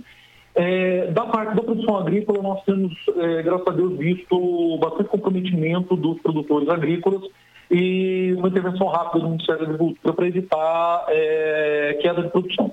Nós precisamos também é, de bastante sensibilização de outras instâncias do governo, de outras instâncias da sociedade civil, para evitar o desabastecimento, que isso tem a ver com o transporte. Né? É importante termos bastante claro isso, que uma coisa é produzir, outra coisa é transportar. O que nós temos repetido muito dentro do ambiente da Embrapa é, por favor, é, que as pessoas estimulem o comércio local, estimulem os, os produtores locais, porque esses indivíduos eles são menos sujeitos a problemas de, abastecimento, a problemas de transporte, porém eles também são muito mais sujeitos a problemas de, eh, de caixa. Se eles, é, fato, vocês observam bastante isso aqui em São Carlos, que muitos dos nossos produtores regionais hoje têm a renda basicamente atrelada à, à venda em feiras livres. Né? Nós temos algumas feiras livres aqui em São Carlos. É, esses indivíduos hoje, eles precisam do apoio da população para continuar produzindo e, e continuar distribuindo. Agora de uma forma um pouco diferente, não mais no, no formato de feiras livres, mas no formato um pouco mais direcionado, delivery, é, entrega em casa, por exemplo, né? Porém, é um apoio que só pode ser dado pela população local. Não, tem, não existe outra forma de, de se manter esse produtor ativo. É, houve avanço nesse diálogo com o Ministério da Agricultura? Em que fase está esse eh, eventual uso dos laboratórios da Embrapa para. eh, o foco seria a análise do material genético, é isso, Cauê? Olha, é, existem duas técnicas básicas né, para utilização, para a identificação do, do Covid-19. Uma delas é chamada técnica PCR, na realidade é uma técnica que identifica o material genético, como você falou, é, do, do, do vírus, ela é bastante específica, certo? É, essa técnica nós temos em alguns laboratórios da Embrapa, principalmente nos laboratórios que mexem com a parte genética animal, é, os laboratórios que fazem sequenciamento de DNA, é, é, identificação de RNA animal. Então, não há uma grande dificuldade técnica nesse ponto de utilizar a a, a técnica em si. Isso já foi mapeado. Nós já temos hoje, a diretoria de pesquisa da Embrapa já identificou é, quantos laboratórios nós temos e já informou o Ministério, essa informação, essa informação já está entregue ao Ministério, inclusive da capacidade de testes que poderiam ser feitos. No entanto, novamente, é como ele coloca, tá? nós ainda estamos, na, na, é, nós temos ainda que resolver a questão principalmente da segurança, de como obter essas amostras e poder analisar e dar, poder, poder analisar com, com garantias de segurança, de manipulação. Tá? É, esses laboratórios, é, nós estamos tendo buscado para laboratórios que têm níveis de segurança para poder trabalhar com amostras humanas, nós temos buscado parcerias dentro das universidades, algumas delas já estão bem estabelecidas, e agora nós dependemos um pouco também das questões burocráticas internas, internas do próprio governo, dos próprios instâncias governamentais, para poder habilitar é, a utilização dessas técnicas. E, e- e esses laboratórios seriam para análise ou para eh, efeitos práticos, eh, Cauê, no caso de modificação genética mesmo? Não, não, é, eu acho que nós somos muito longe. Tá? É, nós somos muito longe, na realidade, de uma. De uma é, é importante, eu acho que todo, todos temos que ter muito claro assim, nós estamos muito longe certo? falar, por exemplo, modificação genética para produzir um medicamento. Tá? É, isso, é, é, a, a produção de um medicamento, a produção de, de uma, uma espécie de transgênica, algo que possa interferir no ciclo da doença, é, é, a- além de ter um aspecto muito delicado, nós estamos dentro de uma discussão extremamente difícil com a sociedade para que as pessoas entendam que colocar um medicamento no mercado não é, é- não é, não é ligar uma chave, existe todo um processo, na realidade, de contraindicações, de efeitos adversos que podem acontecer. Esse tipo de pesquisa, eu entendo que nós só vamos conseguir fazer esse tipo de pesquisa em grandes consórcios. Quem lidera hoje esses consórcios no Brasil é a Fiocruz, que ganhou uma, uma respeitabilidade internacional fantástica, da qual nós, brasileiros, nos orgulhar muito, principalmente durante o combate da epidemia de Zika vírus, em que eles demonstraram que realmente nós temos ca- capacidade para fazer análise, diagnóstico e desenvolvimento relacionados, certo? No entanto, é, eles foram o principal exemplo que demonstraram que para buscar esse tipo de solução somente com grandes consórcios. Somente com grandes consórcios. O que nós estamos falando hoje é em soluções, primeiro, de diagnóstico, é identificar rápido e poder ter alternativas de controle da população ou controle dos fluxos, como aconteceu na Coreia do Sul, o sucesso coreano, o sucesso alemão, eles são devidos, em grande parte, à capacidade mobilizada rápida do- do- dos agentes públicos nesses países em se identificar as populações contaminadas e assim conseguir relaxar esse... Eles também passaram por, por- por quarentenas radicais eh, nesses países, mas eles puderam relaxar de forma bastante seletiva e, e bastante controlada, justamente porque estão analisando, porque estão analisando quantidades massivas da população. É nesse sentido que nós vemos que hoje a, a contribuição dos, dos agentes de ciência e tecnologia no Brasil pode, pode ser mais rápida. Certo? Quanto à questão do desenvolvimento de uma, de uma solução, nós temos que ter não só a paciência, mas também a maturidade de entender que ela não será mágica ela não será imediata, ela dependerá, na realidade, do consórcio de várias competências, de vários eh, eh, institutos e, eh, naturalmente, dando o- a liderança dos institutos que têm experiência nisso. Né? Como é o caso do Fiocruz, por exemplo, e o Instituto referência nossa aqui no estado de São Paulo. Cauê, muito obrigado pela sua participação. Parabéns para nossa Embrapa e um bom dia.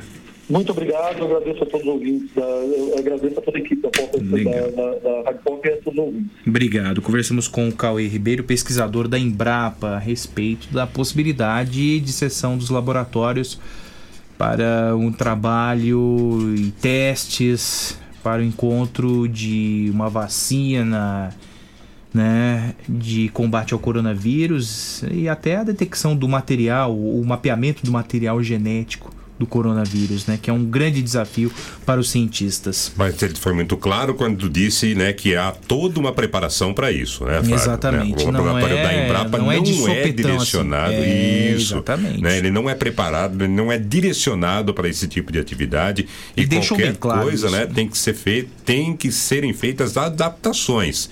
Né? Não é assim, você não estala o dedo e a Embrapa sai produzindo medicamentos aí. Né? é A verdade. ciência exige cuidados. É uma das ferramentas, né? É, é um, uma- um dos centros de pesquisa que está à disposição para ajudar. Não é o que trará a solução dos problemas, Perfeito. né? A vigilância epidemiológica atualizou os casos de coronavírus em São Carlos, então são sete casos positivos, como mostra o Polidoro aí nas imagens, duas mortes confirmadas, outras mo sete mortes suspeitas em investigação, 71 casos suspeitos para o novo coronavírus já foram descartados na cidade.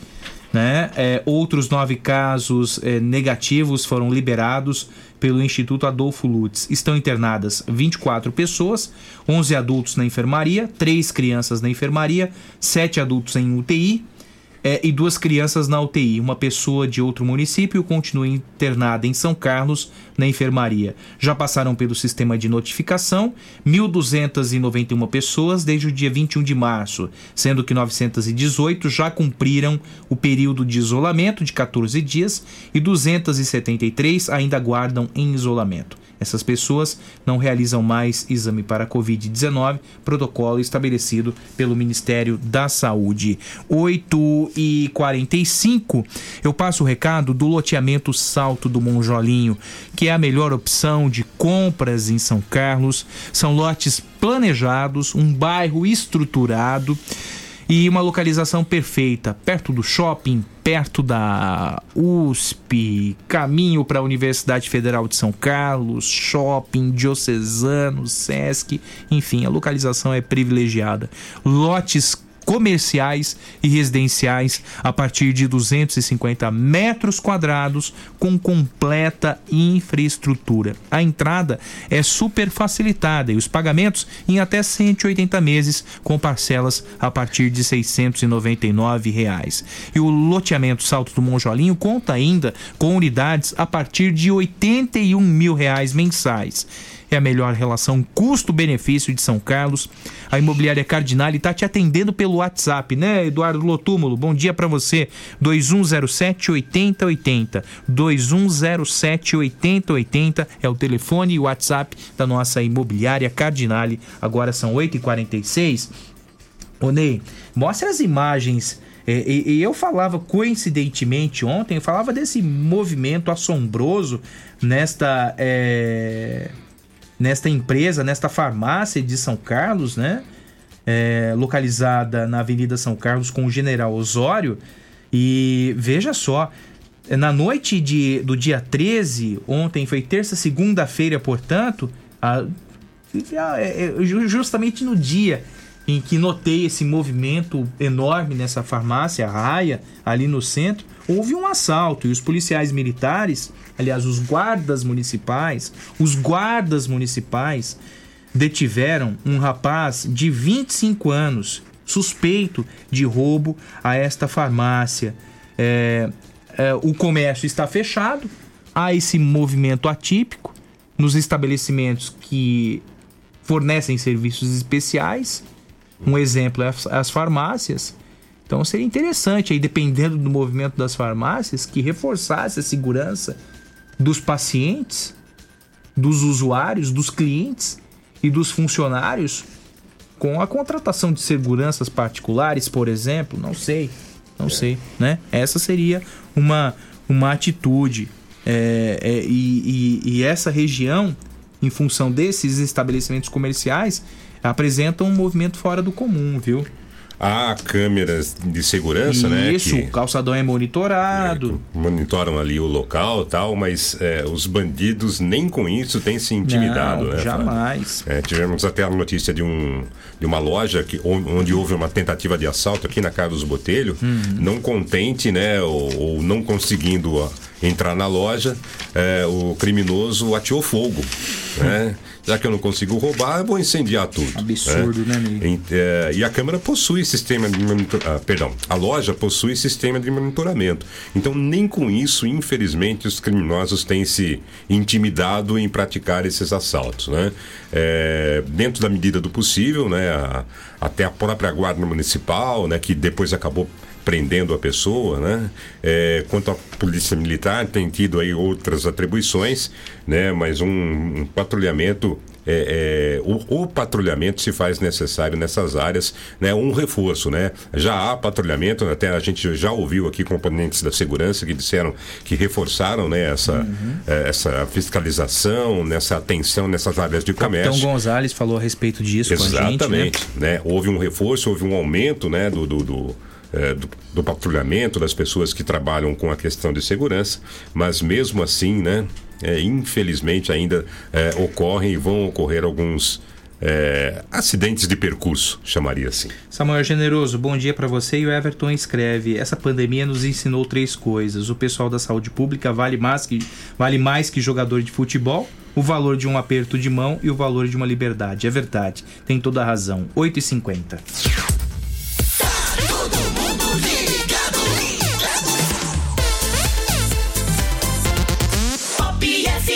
Está procurando o imóvel dos seus sonhos, pronto para morar com ótima localização e não sabe por onde começar?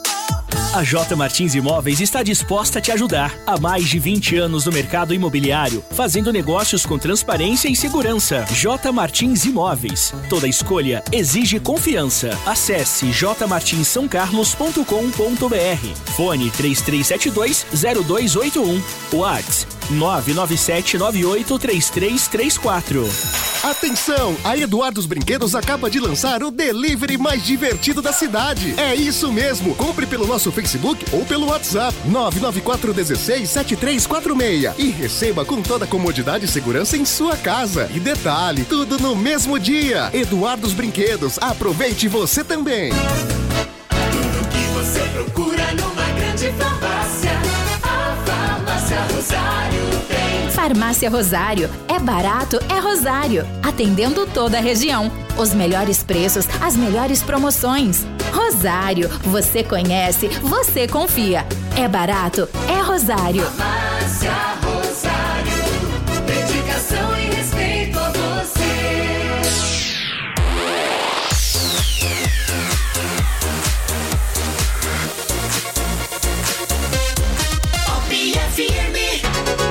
Você está ouvindo Jornal da Pop FM. O Antônio Wilson pergunta se tem pesquisas é, na USP, o Fiscar, com relação ao coronavírus. Tem várias, né? Tem Muitas. várias, muitas aqui. Nós todos os dias, todos faz é, praticamente 15 dias que nós estamos aqui em exposição das pesquisas da USP e o Fiscar em relação ao coronavírus. Os nossos cientistas de São Carlos estão dando um show de bola com Pe- relação a tom isso, da né? frase dele, eu acho que ele nem pergunta, acho que ele afirma, Ah, viu, afirma. É, ah, ele entendi. Afirma, ele afirma Entendi. que há pesquisa, sim.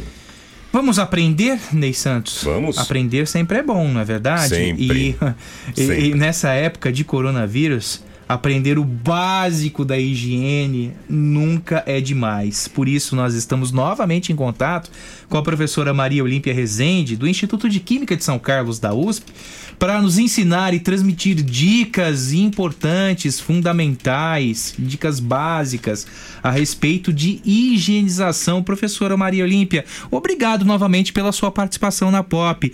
Eh, A primeira pergunta que faço é a seguinte: qual é a dica que a senhora transmite aos nossos ouvintes para a limpeza dos calçados? Os calçados são eh, eh, eh, carregam consigo eh, sujeira e vírus também?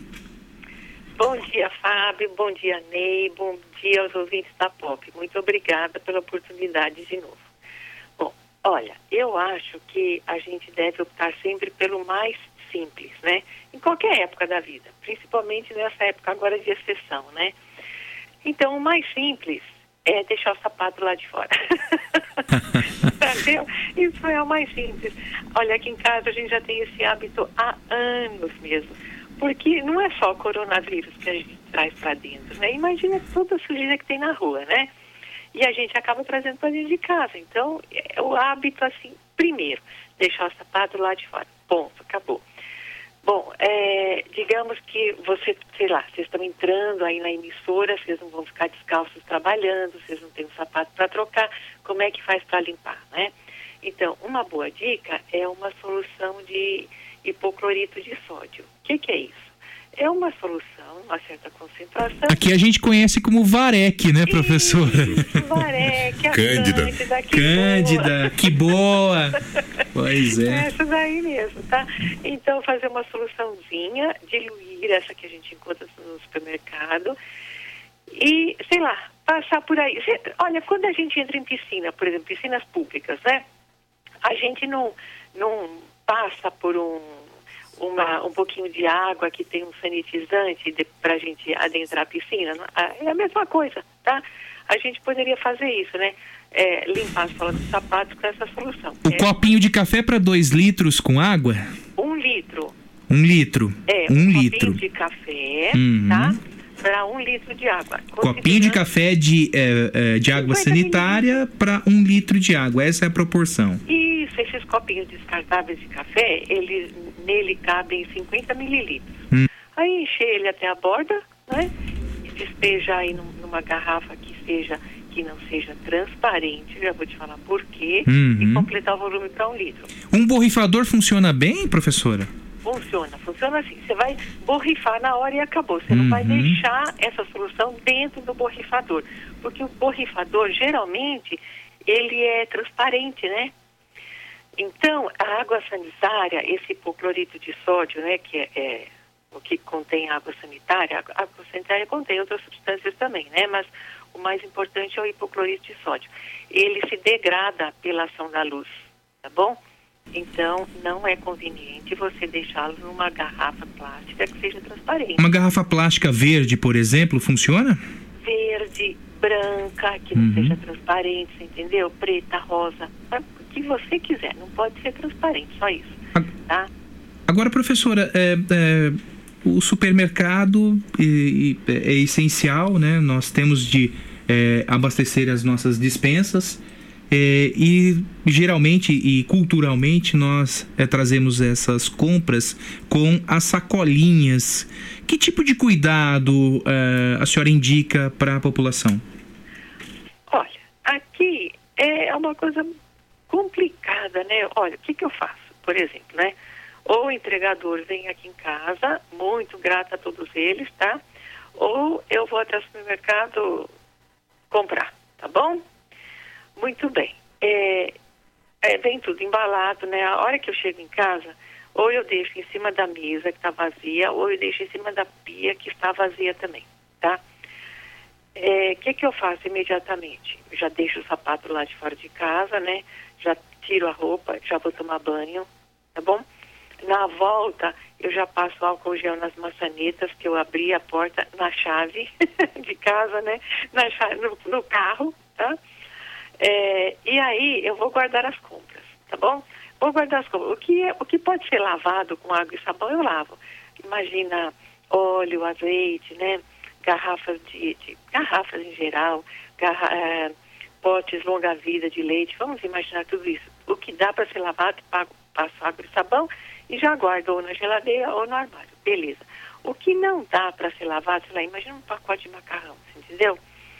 Um pacotinho de, de manteiga que vem embrulhadinha. Açúcar. Isso, açúcar, tá? Imagina. Uma boa dica pode ser isso mesmo que você até já sugeriu. Borrifar essa água sanitária, preparada desse jeito, e passar um, um papel toalha, um, esses paninhos de limpeza que são descartáveis também, e guardar. Pode ser. Com cuidado para não contaminar o alimento, né, professor? Com cuidado para não contaminar o alimento, né? A gente vai fazer uma coisa vai contaminar outra. não, né? Por favor. E aí os saquinhos, o que, que eu faço? Eu guardo, eu pego o saquinho simplesmente e coloco numa. E, e coloco, guardo eles na dispensa. Olha, o que a gente viu até agora, o que eu li até agora dos artigos científicos, é que esse novo coronavírus, nessas superfícies inanimadas, né, ele, ele sobrevive né, de horas, de duas horas, até no máximo que a gente encontrou até agora, o que eu li até agora foram nove dias, tá? Então eu coloco aqueles saquinhos e eu deixo lá parado durante nove dias. É o que eu tenho, eu tenho até marcado. até ponho o marcador. Aí depois de nove dias eu vou lá, pego esse saquinho, uso para lixo, etc. Você entendeu? Porque se a gente vai começar a limpar os saquinhos, meu Deus do céu, olha, eu tô até cansei só de pensar, viu? Uh, professora, bom dia. É, com relação a comestíveis como frutas, verduras, carnes, qual é a orientação? Uhum. Olha, as, as frutas, legumes, verduras, na própria embalagem da água sanitária, da que boa, do Barec, da Cândida, tá bom? Vamos falar assim, né? Na própria embalagem, ele diz assim, como é que a, a embalagem já cita, como é que a gente pode higienizar legumes e, e verduras, né? É, uma colher de sopa do produto e você dilui até um litro com água, tá? Aí você lava, vamos, sei lá, vamos lavar nossa alface, tá bom? Lava com água corrente e aí, depois de lavada, a gente deixa ela imersa nessa solução assim preparada, tá? E a embalagem, se não me engano, eles dizem para deixar 30 minutos. É bom a gente conferir, tá bom? É só ler na embalagem. 30 minutos. Depois disso, a gente joga fora essa água, essa água que tem essa, essa água sanitária, e a gente passa bastante água corrente, seca e limpa. A mesma coisa com verduras, né? É, frutas, vamos pensar, frutas que a gente come com, é, sem a casca, tá certo? É, abacate. Eu tenho passado água e sabão e guardado na fruteira, porque geralmente a gente compra um abacate tão verde, não é isso? Que ele não vai para a geladeira, tá? Por exemplo, tenho feito isso, mamão, tá? Aliás, é, assim, é um hábito que a gente tem que ter, né? Porque a gente vai pegar um mamão. A gente não come a casca do mamão, mas só a gente cortar ele com a faca, a gente já contamina ele, não é isso? Então é um hábito que a gente tem que ter sempre, de lavar a fruta antes de comer, não tenha dúvida, né? Carne. A carne, ah, eu, os cuidados absolutamente normais de sempre, de higiene, com os quais a gente sempre lidou com a nossa carne. A mesma coisa, tá? Não é necessário fazer nada extra, exatamente o, me, o mesmo procedimento com relação a isso, a higiene, tá? Professora, muito obrigado pela sua participação, pelas suas dicas sempre importantes e um bom dia. Você acha conveniente falar um pouquinho da rua, da limpeza da Sim, sim, pois não, professora, pois não, fique à vontade. Então tá, você rapidinho, porque eu sei que vocês têm horário. Sim, né? sim, sim, A gente exatamente. se empolga para falar, será que professor é assim, né? Não tem jeito, né? É. Olha, algumas prefeituras estão usando hipoclorito de sódio, ou seja, água sanitária, numa diluição, numa proporção um pouquinho maior, né? Essa que eu falei é de 0,1%. Muitas prefeituras estão usando 0,5%, tá? É um pouco maior para limpar o asfalto, por exemplo, tá? Então é uma boa medida, sem dúvida. A gente tem só que e aí isso pode ser usado também para lavar nossos quintais, tá bom? A gente tem que só tomar alguns cuidados, porque é o seguinte, é um produto químico, tá certo? Então a gente tem que tomar cuidado com todos os produtos químicos que a gente usa. Muito bem. Então a gente prepara a solução, que seria um copo americano, né, que dá 200 mililitros e completa o volume até um litro. A gente tem uma solução mais concentrada, tá certo? 0,5%. Pode lavar os quintais, as prefeituras podem lavar o asfalto, beleza. Quais são os cuidados? A gente não pode é, inalar os vapores que saem daí, tá bom? Digamos assim, porque isso aí é bastante tóxico para nosso, as nossas vias respiratórias muito cuidado quando se esse produto cair nas nossas mãos. A gente tem que lavar imediatamente com água corrente, tá? Porque isso aí é prejudicial para a nossa pele. Prejudica a pele, prejudica os órgãos respiratórios e os olhos também. Isso aí é muito, muito, muito alcalino. Então essa solução é para ser usada em superfícies inanimadas.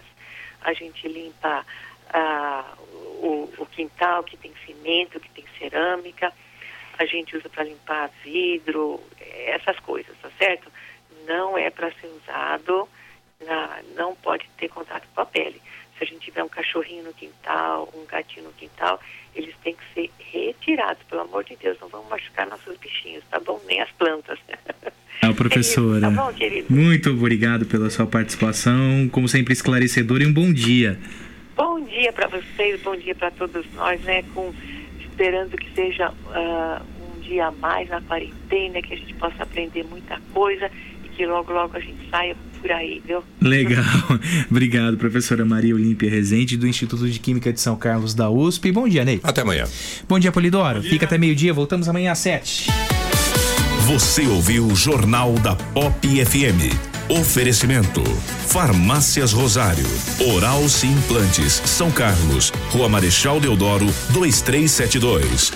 Art Point, Gráfica e Editora. J Martins Imóveis. Toda escolha exige confiança. Rua Doutor Orlando Damiano, 2335. E Avatim, refúgio de boas sensações. Na Rua Episcopal, 2089B, Centro. Tudo que você procura numa grande farmácia. A Farmácia Rosário tem. Farmácia Rosário. É barato, é Rosário. Atendendo toda a região. Os melhores preços, as melhores promoções. Rosário. Você conhece, você confia. É barato, é Rosário.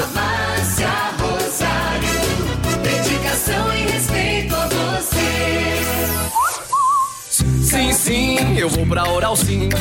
Pra, pra minha vida melhorar. Ri, ri, quero voltar a sorrir. Ha, ha, sorrir e gargalhar. Eu vou abrir a porta pra felicidade. Curtir a família, amigos, sorrir à vontade. Oral Sim, a rede de implantes dentários número 1 um do Brasil. Nosso carinho constrói sorrisos. Em São Carlos, Rua Marechal Deodoro, 2372. Agende sua avaliação. Ligue 2106 9500. Uma folha de papel pode receber diferentes impressos. E com o nosso cuidado, sua impressão pode criar vida. Alta qualidade, aliada aos melhores e mais sofisticados métodos de acabamento, fazem sua impressão sair do papel. Sensibilidade no atendimento, qualidade artística nos processos de produção, velocidade na entrega e os melhores preços. Art Point, impressão que faz diferença. Agora também na nova unidade no Shopping Lupo, em Araraquara. Está procurando o imóvel dos seus sonhos, pronto para morar com ótima localização e não sabe por onde começar? A J Martins Imóveis está disposta a te ajudar. Há mais de 20 anos no mercado imobiliário, fazendo negócios com transparência e segurança. J Martins Imóveis. Toda escolha exige confiança. Acesse jmartinssaocarlos.com.br. Fone 3372-0281. Whats 997983334. Já reparou como nossa memória traz o perfume de certos lugares e de pessoas queridas? Cheiros que nos acolhem. A Avatim é especialista em cosméticos carregados de boas sensações. São mais de 450 itens, entre difusores, perfumes para interiores, hidratantes, sabonetes, dentre outros produtos focados no bem-estar. Visite a loja, Rua Episcopal 2089B, Centro, São Carlos.